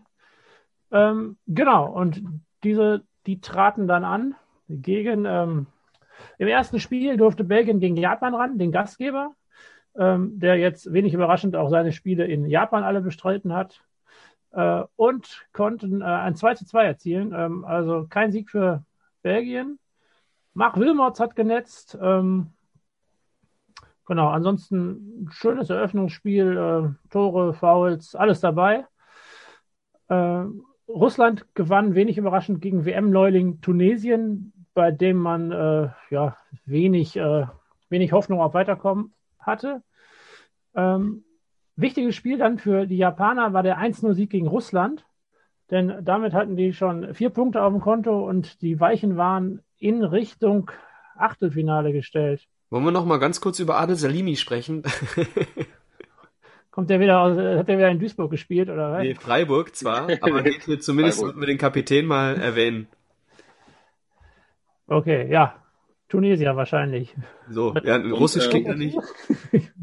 Zu Bayer Bayer. So Bayer, Bayer. Ja, liebe Hörer, hört euch, hört euch die WM 98 an, dann wisst ihr, warum wir hier so drauf eingehen. Sorry, Adler. Bitte Gut. Äh, Markus Merck, der deutsche WM-Schiedsrichter, hat dann das Spiel Japan gegen Russland gepfiffen, den 1-0-Sieg für Japan. Ähm, genau, und war dann da auch mit deutscher Beteiligung in der Gruppe aktiv. Äh, dann holt Tunesien sich gegen Belgien ähm, in einem, mit einem 1 zu 1 einen wichtigen, also für Tunesien nicht so wichtigen, aber für Belgien unglücklich, dass der verloren gegangen ist, die zwei Punkte. Ähm, ihren Überraschungspunkt und im Nachhinein auch einzigen Punkt der Tunesier. Äh, was dafür sorgt, dass äh, vor dem letzten Spieltag durchaus noch Spannung in der Gruppe ist und alle Mannschaften theoretisch noch weiterkommen können, sogar die Tunesier. Allerdings kommt es dann zu Siegen von Japan und Belgien, sodass dann doch Russland und Tunesien rausfliegen. Ähm, ja, ich glaube, die Gruppe geht eigentlich so aus wie gedacht. Äh, genau, Belgien setzt sich durch, auch wenn nur mit 3 zu 2 gegen Russland. Äh, da Marc Wilmots wieder als Torschütze aktiv. Hm, ja, so Gruppe H, äh, glaube ich, nicht die spannendste, eine spannende Gruppe, bei der aber keine Weltklasse-Nationen mitgewirkt haben. Weltklasse ist aber ein gutes Stichwort. Vielleicht ganz kurz noch Hidetoshi Nakata, ne, der Japaner, äh, der Weltstar der Japaner, ähm, damals beim AC Parma unter Vertrag. Ähm, ja, wirklich ein Popstar ne, bei den Japanern. Gut. Und auch Shinji Ono im Kader übrigens. Ja, ist äh, der. Könnte äh, mit dem einen oder anderen auch was sein. Ja, könnte der Neffe von Yoko Ono, glaube ich. Ja. Oder auch. Okay. Äh, nach, nach lediglich zweieinviertel Stunden sind wir durch die Vorrunde durch. Hervorragend haben wir das doch schnell durchbekommen. Ja, sollen wir jetzt einfach sagen, wer Weltmeister ist und dann aufhören?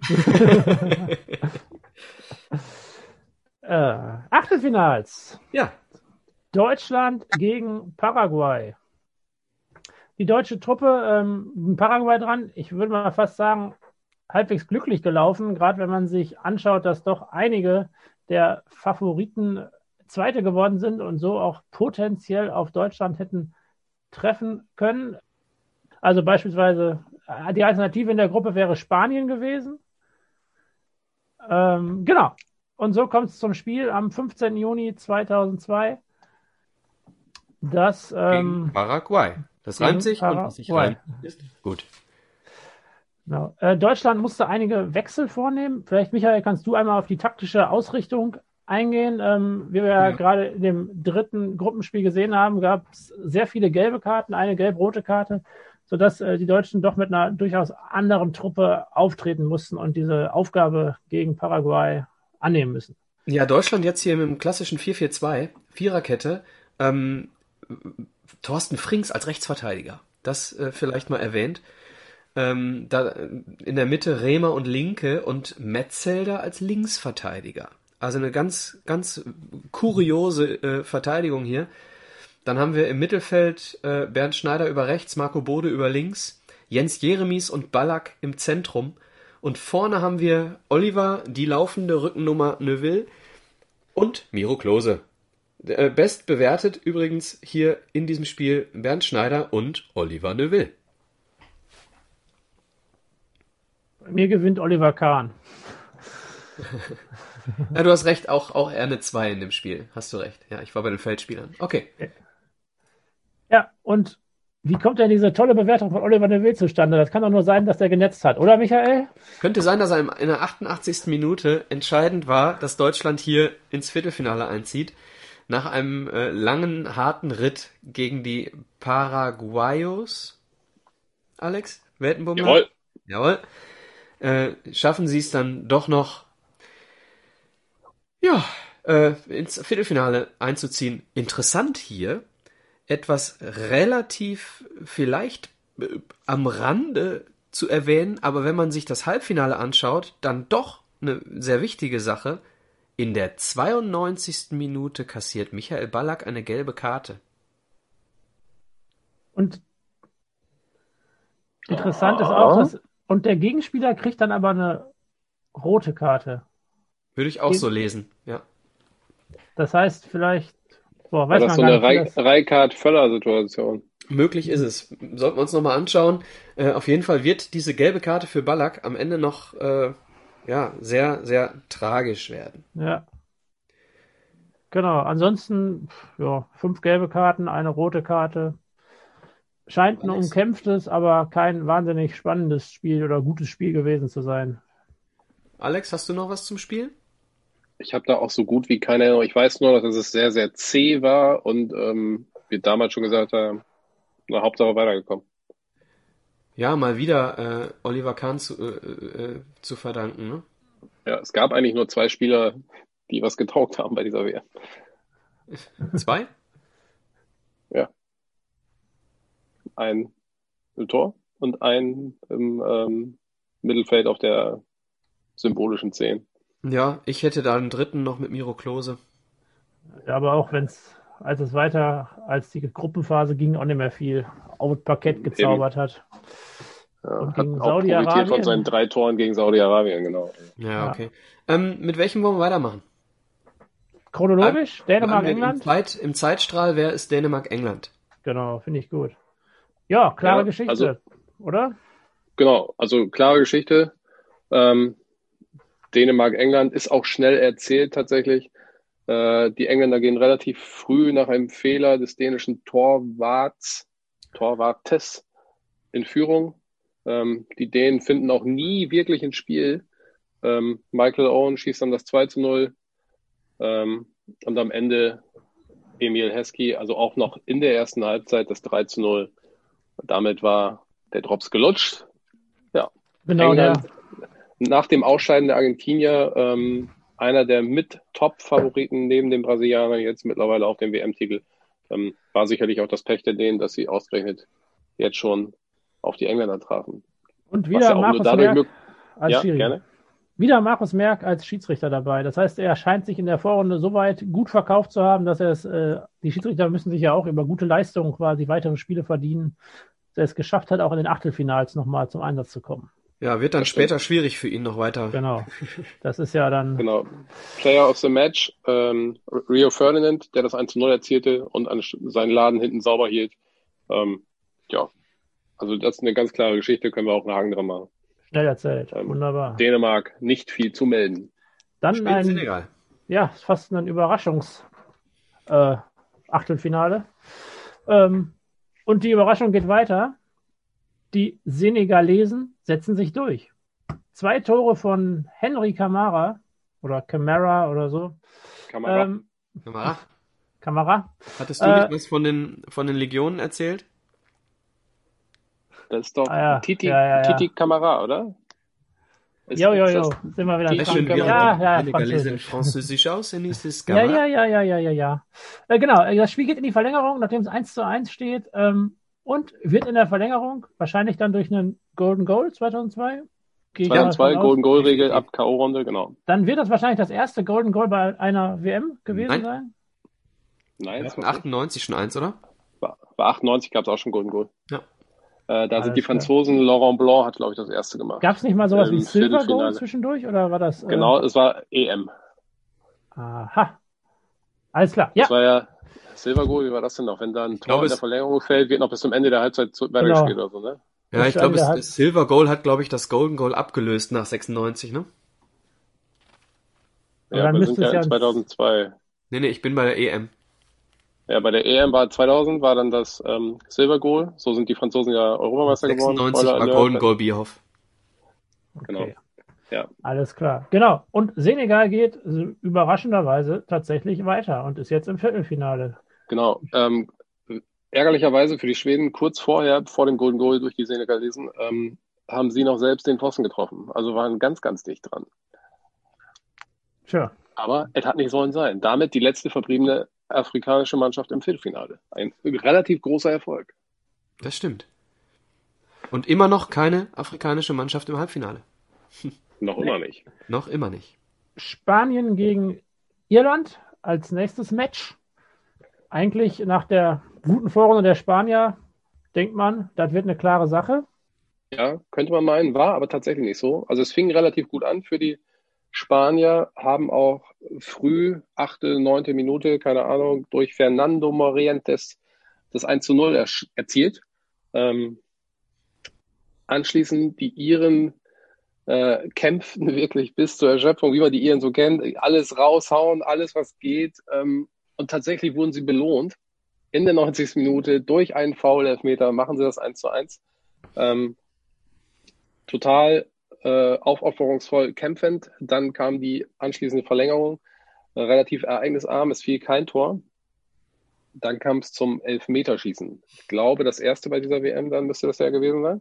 Ja. Ähm, ja, und da hat man dann gemerkt, okay, den Iren gehen anscheinend die Kräfte aus, verschießen drei Strafstöße in Folge ähm, und Spanien zieht ins Viertelfinale ein.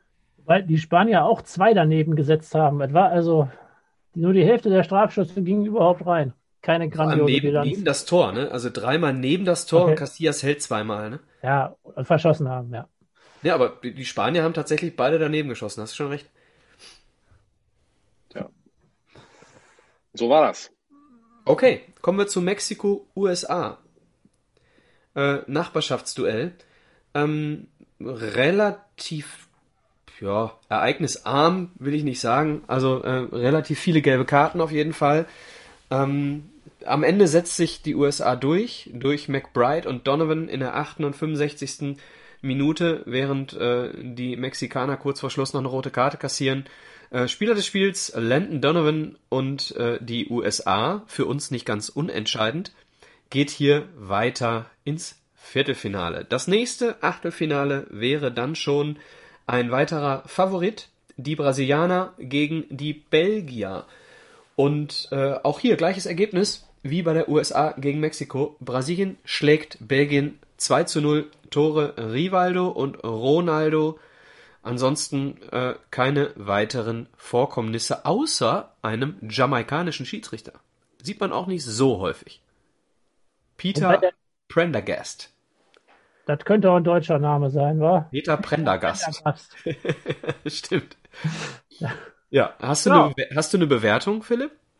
Schiedsrichter nicht so gut. Nicht so gut. Also nicht ganz schlecht, aber äh, nicht so gut, nicht überragend. Markus Merck hat zweimal besser abgeschnitten. Ansonsten das Spiel, äh, ja, so wie du sagtest, ganz durchschnittliche Geschichte, so wurde es auch bewertet. Ja, ähm, herausragend äh, mit Sicherheit im nächsten Spiel der Schiedsrichter Pierluigi Colina, denn das Spiel an sich 0 zu 1 verliert Japan hier gegen die Türkei. Ähm, ja, tragisch für die Japaner, die hier im Achtelfinale zu Hause rausgehen, im Mr. Miyagi Stadion, ähm, können also quasi nicht ins Viertelfinale einziehen und sind als erster Gastgeber hier ausgeschieden. Davala schießt in der zwölften Minute die Türken ins Viertelfinale. Nochmal zur Erinnerung, die Türkei nur ganz, ganz knapp im Achtelfinale. Da du gerade den Schiedsrichter erwähnt hast, tatsächlich äh, Pierluigi Colina mit der mit Abstand besten Note, sowohl verglichen mit den anderen Schiedsrichtern als auch mit allen Spielern, die nach demselben System benotet worden sind. Ach, guck mal. Das passt also da. Ja. Apropos Schiedsrichter, Südkorea gegen Italien. Zieht sich durch das Thema. Zieht sich durch das Thema. Genau. Ähm, ja, ich glaube, auch wenn Südkorea äh, Ausrichter ist, ähm, haben die, ich glaube, am selben Tag gesehen, dass man auch als Ausrichter rausfliegen kann, nämlich so wie die Japaner das gemacht haben. Ähm, deswegen, man muss ja auch äh, immer ein bisschen an die Zuschauer vor Ort denken. Ähm, und deswegen, wenn beide Gastgeber im Achtelfinale ausscheiden, wäre ungünstig. Genau, aber das ist den Italienern am Platz wahrscheinlich egal gewesen, die nämlich äh, ja mit dieser exzellenten Truppe auf jeden Fall Favorit in diesem Spiel.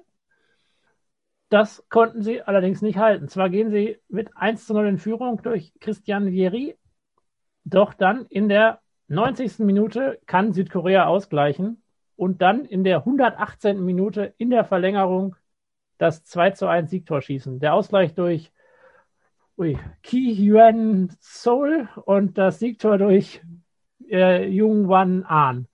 Ähm, Jungwan Ahn kennen wir, haben wir darüber kenn, gesprochen. Genau. genau. Aber Jungwan Ahn übrigens in der fünften Minute bereits einen Elfmeter verschossen.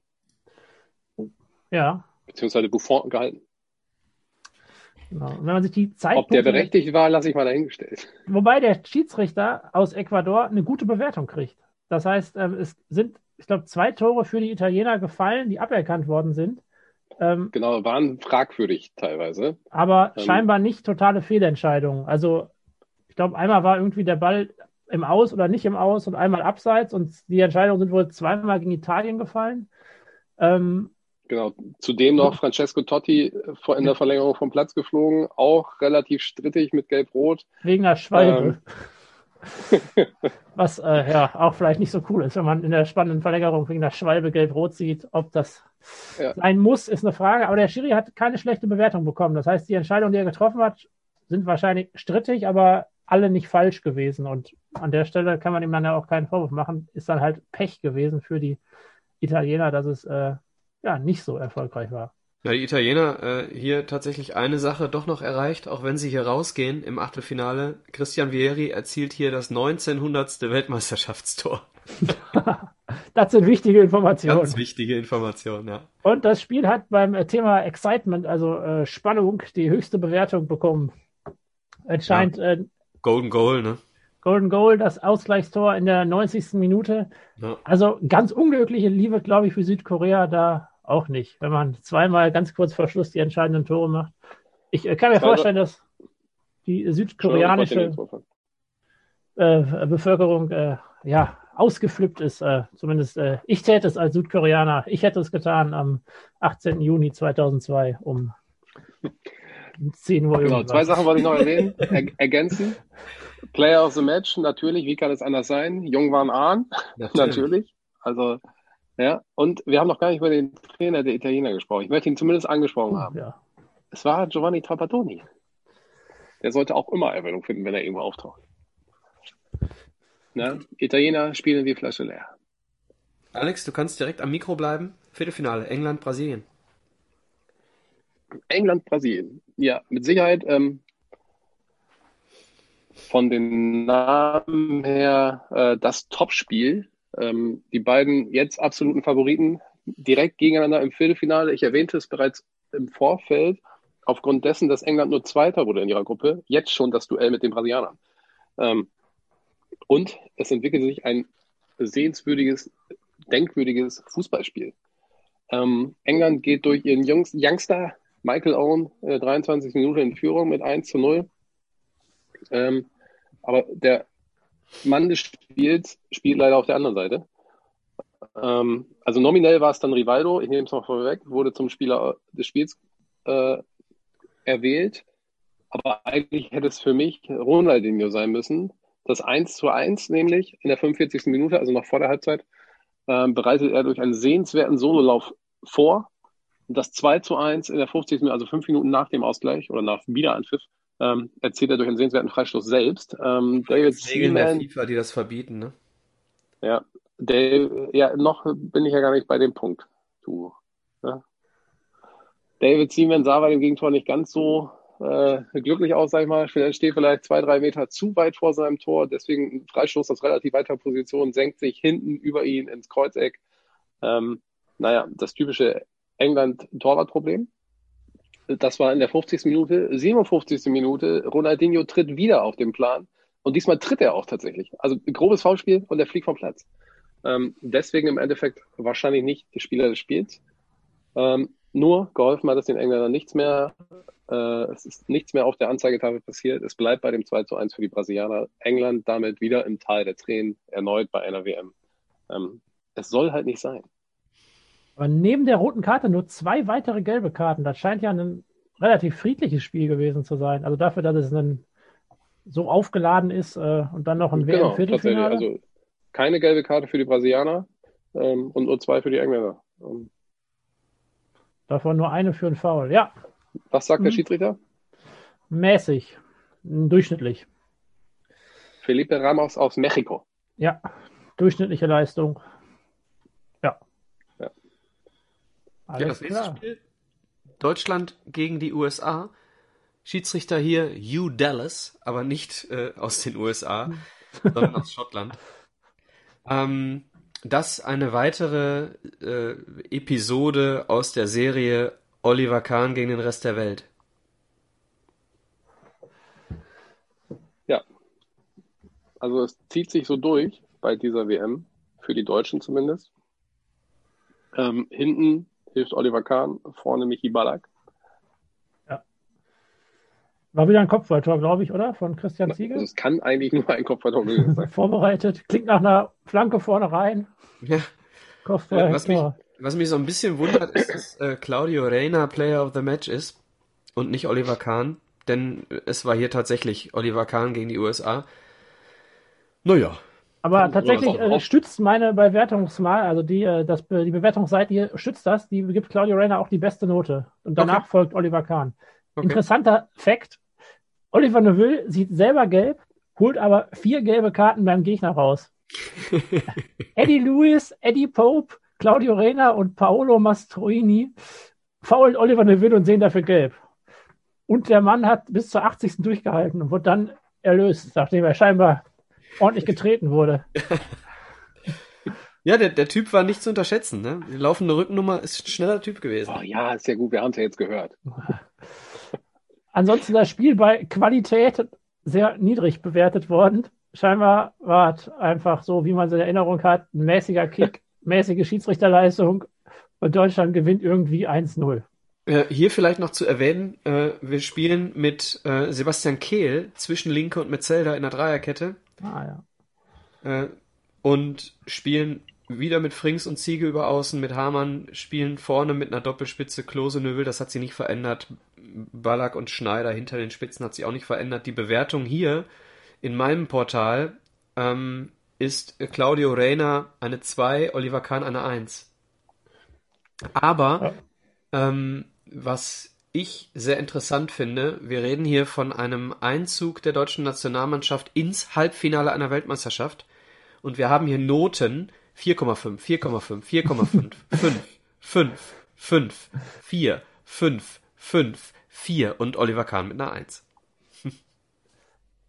Ja, das ist wahrscheinlich noch, äh, noch, noch stärker emotional dargestellt, während das andere so ein bisschen noch mehr Fakten drin hat. Deswegen sind die Unterschiede da nicht ganz so groß, aber Oliver Ja, Kahn, das ist Kicker hier, ne? Also ja. Kicker ist ja oft mit den Bewertungen ein bisschen fragwürdig. Genau, aber ich glaube, das stellt sehr klar dar, wie die, wie die Stimmung war und wie die Gedanken zu der Weltmeisterschaft und der Nationalelf waren. Genau. Dann Spanien gegen Südkorea. Der Gast, einer der beiden Gastgeber ist noch dabei und trifft auf die bisher starken Spanier. Und es passiert erstmal gar nichts. Bis zur Verlängerung. ähm, paar gelbe Karten. Ich glaube, auch ein aberkanntes Tor für die Spanier, soweit ich mich erinnere. Schiedsrichter wird aber durchschnittlich bewertet. Es gab wieder diese Kritik am Schiedsrichter und dass Südkorea äh, doch nur durch die Schiedsrichterleistung weiterkommt. Und dann im Elfmeterschießen setzt sich Südkorea durch. Auch da nicht viel Spannendes. Einzig Joaquin Sanchez verschießt, während alle Südkoreaner treffen. Und schon ist Südkorea im, Südkorea im Halbfinale. Ähm, ja, muss man hier mal dazu sagen, äh, die Deutschen haben äh, Paraguay, die USA und äh, wären jetzt, äh, oder nee, haben jetzt Südkorea als Halbfinalgegner. Ähm, Südkorea schaltet im Achtelfinale Italien aus, schaltet im Viertelfinale Spanien aus. Also da ist uns einiges entgangen. In der Gruppenphase, in der Gruppenphase haben sie Portugal schon eliminiert quasi. Genau. Also die Deutschen sind hier äh, ja. relativ äh, glücklich äh, durchgekommen. Ähm, man muss dazu sagen, den Spaniern wurde in der regulären Spielzeit, also in der Verlängerung, zwei ähm, eigentlich reguläre Tore aberkannt. Ähm, also durch erwiesenermaßen Schiedsrichter-Fehlentscheidungen. Was sagt der ähm, Ägypter denn in der Bewertung? Der da, würde, würde durchschnittlich bewertet, gar nicht so schlecht. Also, okay. äh, tja, der, der, der Typ, der alle vom Platz gestellt hat, hat eine, eine deutlich schlechtere Note bekommen, der okay. Deutschland im dritten Gruppenspiel hatte. Deswegen, hm. Ich weiß es nicht. Vielleicht, ja, also äh, es äh, gibt auch Stimmen, die sagen, ähm, Südkorea musste im Turnier bleiben, weil es den Organisatoren natürlich finanziell positiv äh, entgegenkam. Gut, aber diese, du, die Theorie kommt ja. ja. schnell auf, wenn Gastgeber irgendwie mal einmal Ja, liegt, liegt, liegt, ja auch nahe, muss man sagen. Ja. Also es ist halt leider so, dass, dass wir im Weltfußball, äh, Beispiel 2006, da kommen wir dann in, in, äh, demnächst drauf, ähm, dass wir im Weltfußball immer wieder diese, diese Geschichten haben, äh, das macht es eher unwahrscheinlich, dass da nichts dran ist irgendwie. So für, für ähm, den neutralen. Hast, Micha, hast du denn irgendwelche Zahlen zu den Spielen mit südkoreanischer Beteiligung und zu den Spielen ohne? Also was die Zuschauer im Stadion angeht oder sowas? Meinst du irgendwas? Die, die waren alle relativ die, gut ausverkauft. Also nicht ja, komplett okay. ausverkauft, aber also das war, glaube ich, nicht das Thema. Und gerade wenn es dann um Viertel- und Halbfinale geht, die sind, glaube ich, immer ausverkauft. Also die Stadien hatten eine recht gute Auslastung. Ja, ich glaube, es geht dann auch gar nicht um die Stadien, ne? Es geht dann ja, wahrscheinlich genau. um die Fernsehgelder. Ja, gut, und auch um die Fernsehgelder, na klar. Das Spiel ging zwar in der regulären Spielzeit 0-0 aus, hatte aber eine deutlich höhere Qualität als das Spiel von Deutschland, wo zumindest ein Tor gefallen ist. Äh, was vielleicht auch noch mal eine Aussage dazu trifft, wie toll das Spiel von Deutschland wohl gewesen sein muss. Ja, Spanien und Südkorea ja jetzt traditionell auch keine Mauermannschaften. Ne? Okay, ja. äh, gut. Senegal, Türkei. Hier äh, passiert 90 Minuten überhaupt nichts, um dann nach vier Minuten das Spiel zu beenden. Das also, das Spiel 0 zu 0 nach 90 Minuten, es geht in die Verlängerung und Mansis sorgt in der 94. Minute durch Golden Goal dafür, dass die Afrikaner wieder nicht ins Halbfinale gehen. Der Senegal hier mit Sicherheit mit einer riesengroßen Chance, das erste afrikanische Team in einem WM-Halbfinale zu sein. Äh, Schiedsrichter Oscar Ruiz aus Kolumbien sieht aber hier die Türken ins Halbfinale einziehen. Nochmal zur Erinnerung, Türkei ganz knapp nur die Vorrunde überstanden. Ja, aber auch wie die Deutschen, ähnlich wie die Deutschen, ja auch einen relativ leichten Weg äh, in dieses Halbfinale. Genau, da geht es dann ähm, um Gruppensieg oder Gruppenzweiter, ne? Genau. Ne, also gegen Japan, okay, sind natürlich Gastgeber, die haben sie geschlagen und jetzt den Senegal auch nicht äh, favorisiert und schon steht man im Halbfinale. Ähm, ja. Und auch die Gruppe, also klar, man hatte Brasilien in der Gruppe, dazu aber Costa Rica und China. Ähm, ja, vielleicht hat man das türkische Können zu der Zeit auch ein bisschen überschätzt. Vielleicht hatten die auch ein bisschen mehr Glück als andere. Man weiß es nicht. Halbfinale, meine lieben Freunde. Ja, Deutschland gegen Südkorea und Brasilien gegen Türkei. Also gehen wir, gehen wir mal einmal in die Aufstellung. Wir haben hier laut von Südkorea gerne im Tor Lee, in der Dreierkette Kim Hong Chol. Nein. also die Deutschen spielen hier laut Kicker wieder mit einer Viererkette. Wieder mit Frings auf der rechten Seite und Metzelder auf der linken Seite und Linke und Ramelow in der Mitte. Dazu Bernd Schneider, Hamann, Ballack und Bode im Mittelfeld und Klose und Neuville ähm, im Sturm. Man kann also hier mit Fug und Recht behaupten, äh, Oliver Neuville hat hier Oliver Bierhoff und Carsten Janka inzwischen ausgestochen. Und bereitet sogar das Tor vor, das uns äh, ins Finale bringt, nämlich das 1 zu 0 durch Michael Ballack in der 75. Minute, vorbereitet durch Oliver Neville. In diesem Moment äh, war Michael Ballack schon klar, dass er im Falle eines Einzugs im Finale nicht dabei sein würde. Ja, vier Minuten zuvor hat Urs Fischer ihm die gelbe Karte gezeigt und äh, das auch vollkommen berechtigt, wie jede ja. Perspektive und Videoaufnahme zeigt, weil er ähm, 18 Meter vor dem Tor einen in sehr aussichtsreicher Position äh, daran hindert, aufs Tor zu schießen. Aber ja, deswegen kann man hier so ein bisschen davon ausgehen, dass die, die Wortwahl, da hat er sich geopfert, äh, gar nicht so unzutreffend ist. Denn hätte er dann, wäre er da nicht eingeschritten, dann hätte es hier durchaus 1-0 äh, stehen können für die Südkoreaner. Also in meiner Erinnerung gab es aber noch den einen oder anderen deutschen Abwehrspieler, der ja auch in der Nähe war. Also ich meine, er kam ja so ein bisschen schräg von hinten irgendwie. Ich weiß nicht, ob das zwangsläufig notwendig war, den da so umzusemmeln. Naja, zwangsläufig nicht, aber es war zumindest eine Wahrscheinlichkeit vorhanden, hier in Rückstand zu gehen. Ja gut, die hast du aber ja, ist doch nicht in jeder Situation. Aber wenn du, wenn du das jetzt als Offensivfoul machst und einen äh, irgendwie genau. einen Ellbogen ins Gesicht hast, während du vorne in der Ecke versuchst reinzuköpfen. Hm. Oder ein taktisches ja, Foul im Mittelfeld, ne? Sind schon Unterschiede. Auch, ja. ja, na klar, ist ein Unterschied. Auf jeden Fall war es sehr, sehr schade. Nichtsdestotrotz macht er, obwohl er weiß, dass er nicht dabei sein wird, das 1 zu 0, 75. Minute. Kopfball? Haben wir gerade schon gesagt, glaube ich, ne? Oh, tja, Steht nicht bei, also, wahrscheinlich. Ich, das ist eine, eine Tippwahrscheinlichkeit von 8, Chris bei Tipico wahrscheinlich 1,2. Möglich. Ja, aber er, erneut Oliver Kahn als bester Spieler der Deutschen. Ja, aber hier kann, man vielleicht noch mal, hier kann man vielleicht noch mal ein bisschen näher drauf eingehen, weil ähm, hier im Vergleich zum Viertelfinale ähm, extrem unterschiedliche Bewertungen bei den Deutschen in den, in den Einzelbewertungen. Oliver Neuville kriegt eine 2, Miro Klose mit Abstand die schlechteste Bewertung mit einer 4. Im Mittelfeld haben wir Schneider 3, Hamann 1,5, Ballack 2, Bode 3,5. In der Abwehr haben wir Metzelda 2, Ramelow 2, Linke 2, Frings 2,5 und Oliver K. mit einer 2. Also eine deutlich bessere besser. Bewertung hier.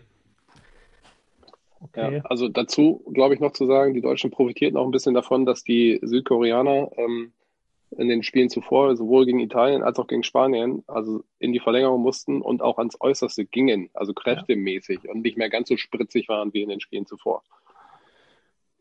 Genau. Ja, also in Seoul geht Deutschland hier ins Finale. Mit Sicherheit äh, vor dem WM-Turnier nicht zu erwarten, nachdem man äh, 1998 hinter sich lassen musste und auch das Jahr 2000 äh, bei der Europameisterschaft jetzt nicht unbedingt das erfolgreichste war, geht's hier also sehr überraschend ähm, ins Finale. Vielleicht kann man, kann man sagen, dass es trotzdem äh, so ein bisschen darüber wegtäuscht, dass die Zeiten noch nicht vorbei waren, ne, die schlechten Zeiten. Ja. Aber insgesamt haben sich ja eigentlich drei der vier Halbfinalisten sind ja überraschend gewesen. Das heißt, das zog sich ja durch die ganze WM, dass äh, WM der Überraschung und da muss man Deutschland ja eigentlich dahin zuzählen, als eher als Überraschung, als dass es eine Mannschaft wäre, die man da hätte verortet. Absolut. Also im Prinzip nur Brasilien als, als wirklich genau. überzeugender äh, Halbfinalist. Und was auch noch auffällt, wenn man sich so die Ergebnisse im Viertel- und Halbfinale anguckt, das war schwere Fußballkost. Also wenn da mal ein Spiel mit mehr als einem Tor in der regulären Spielzeit ausgegangen ist, dann war das schon eine große Freude. Also es traf eigentlich nur auf England gegen Brasilien zu. Der Rest war 0-0 oder 1-0. Ich glaube, da gefühlt sind die WMs doch jetzt irgendwie ein bisschen torreicher und ein bisschen spannender. Also, also Werbung für den Fußball war es nicht, ne? Ja, genau, darauf will ich hinaus, Michael. Genau, das zweite Spiel, Brasilien gegen die Türkei. Ja. Äh, Gibt es, glaube ich, gar nicht so viel zu sagen. Also äh, die Karten klar verteilt vor dem Spiel. Ähm, und so kam es dann auch. Tatsächlich, also vom Ergebnis her, es war dann 1 zu 0, Ronaldo mit seinem mittlerweile sechsten Turniertreffer. Ähm, er zieht das 1 zu 0 in der zweiten Halbzeit, früh in der zweiten Halbzeit, aber tatsächlich ist es einzig und allein dem Torwart der Türken, äh, Rüstü, zu verdanken, dass es nicht höher ausgegangen ist. Also die Türken ohne wirkliche Chance in diesem Spiel, ähm, Brasilien sehr souverän das Spiel gewonnen, 1-0, damit ab ins Finale, äh, Türkei, Spiel um Platz 3. Genau. War vermutlich auch nicht das spannendste Fußballspiel, was jemals bei einer WM im Halbfinale stattgefunden hat. Vermutlich nicht. Das Finale. Wollen wir erstmal ja, Spiel Platz 3 zuerst. Also, okay. Kleines Finale. Kleines Finale. Südkorea, Türkei. Ja. Ähm, am Ende eines der wenigen, Philipp hat es gesagt, eines der wenigen torreichen Spiele äh, dieser WM. 3 geht zu ja 2. auch um nichts. Das ist ja die sind ja häufig irgendwie spannend, diese Spiele um Platz 3 und dann. Also, ja, genau. Also wenn man an 2006 denkt, äh, äh, da kommen wir dann äh, demnächst auch zu. Da war es ähnlich, ne? Ja. Ja, aber hier glaube ich ein bisschen anders tatsächlich, weil beide natürlich das erste Mal so weit gekommen. Äh, beide wollen dann auch Dritter werden. Also es war dann auch noch ein relativ spannendes Spiel. Ja, und Südkorea auch sehr nervös gestartet, ne? Hakan Şükür direkt in der ersten Minute. Elf Sekunden. Ja, nach elf, elf Sekunden, das schnellste Tor der WM-Geschichte. Ja. 1 zu 0. Äh, ja. Aber auch relativ schnell in der neunten Minute dann der Ausgleich. Aber in der 13. geht die Türkei gleich wieder in Führung mit 2 zu 1, kann dann äh, in der 32. nachlegen, 3-1. Und dann kommt Südkorea auch nur noch in der Nachspielzeit der, äh, zum, zum Anschlusstreffer, ja. was allerdings viel zu spät ist. Ja, man kann es ähm, Ehrentreffer nennen, ja. Aber ja, kann man nicht, weil es ja das zweite Tor war. Ähm, ne? Ergebnis Kosmetik, würde man vielleicht sagen. Aber für die beide Türkei Mannschaften natürlich ein Erfolg. Also dieses genau. Spiel war ja für beide ein Bonus, Bonusspiel, wo sie sich drauf gefreut haben, denke ich, in der Situation. Denke ich auch. Genau. Ja, ähm, ja die Türkei gewinnt 3 2, damit WM Dritter, größter also, Erfolg der türkischen Fußballgeschichte. Genau, wenn man wenn man die Bilder im Kopf hat, wie die äh, Deutsch-Türken äh, 2006 äh, für, sich für Deutschland gefreut haben, dann kann man hier davon ausgehen, dass wir hier durch den dritten Platz der Türkei und die Finalteilnahme der Deutschen ziemlich viel Party auf deutschen Straßen gesehen haben 2002. Hm. hm. Meinst du nicht? Ja, würde ich jetzt auch eher mit Das fing ja erst 2.6 an mit dem Public Viewing und so. Ja. Dass man auch eine Ja, vor allem auch durch diese Anstoßzeiten darf man nicht vergessen. Ne? Das war ja immer ja. mitten am Ach, Tag dann. Ich habe, also ich habe damals mittags. Stimmt, ja. ich habe damals in der Werbeagentur gearbeitet und im Konferenzraum haben wir die Spiele geguckt. Äh, äh, kleine nette Nebengeschichte, wir haben gegen Kamerun gespielt und der Reporter äh, sagt Einwurf weiß. Und äh, die, der gesamte Raum lacht sich kaputt, weil er meint natürlich die weißen Trikots. Ne? Aber es war natürlich bei Deutschland Kamerun schon sehr lustig, wenn der Reporter sagt Einwurf weiß. Nur, nur das nur nebenbei. Ähm, das ist ein habt... zu großes Thema, das sollten wir jetzt nicht aufmachen. Nein, nein, nein. ähm, aber ihr habt schon recht, durch die Anstoßzeiten mit Sicherheit äh, ein bisschen was anderes als 2006. Schönes Frühshoppen konnte man damit verbinden, aber das war's. Stimmt. Ja, haben wir auch mal gemacht. Aber ja, da war ich, ich war leider erst 13, da war das noch nicht so das Thema. Da fing das erst an. Der Adler macht Frühshoppen. So, Finale. Finale. Tja. Wer will anfangen? Wer will? ja, schade. Kahn hat, Oliver Kahn hat äh, sechseinhalb Spiele brillant gehalten, um dann im Finale die Niederlage einzuleiten. Kannst du was äh, über die Verletzung sagen, die Fingerverletzung? Du? Also ich glaube, wir müssen erstmal noch erwähnen, nochmal zur Erinnerung, Michael Baller kann nicht mitspielen. Ja. Eine okay. erhebliche Schwächung für die deutsche Mannschaft. Okay, dann äh, zeige ich euch ganz kurz das Finale in der taktischen Aufstellung. Da spielt nämlich jetzt Bernd Schneider als einzige Zehn hinter den Spitzen. Und wir haben ein massierteres Mittelfeld, sagt man, glaube ich, mit Jeremies und Hamann hinter Bernd Schneider. Und Viererkette? Dreierkette linke Ramelow Metzelder. Okay. Also ein 3-5-2 oder so. Ja. wahrscheinlich ist es eher ein 5-3-2, denn Frings spielt hier mit Sicherheit auch einen defensiveren Rechtsaußen. Also zum Spielverlauf, ähm, also tatsächlich habe ich das in meiner Erinnerung ganz anders irgendwie. Deutschland, also bei strömenden Regen in Yokohama haben sie gespielt. Ähm, ne, Japan hatten wir ja vorab, äh, findet das Finale statt.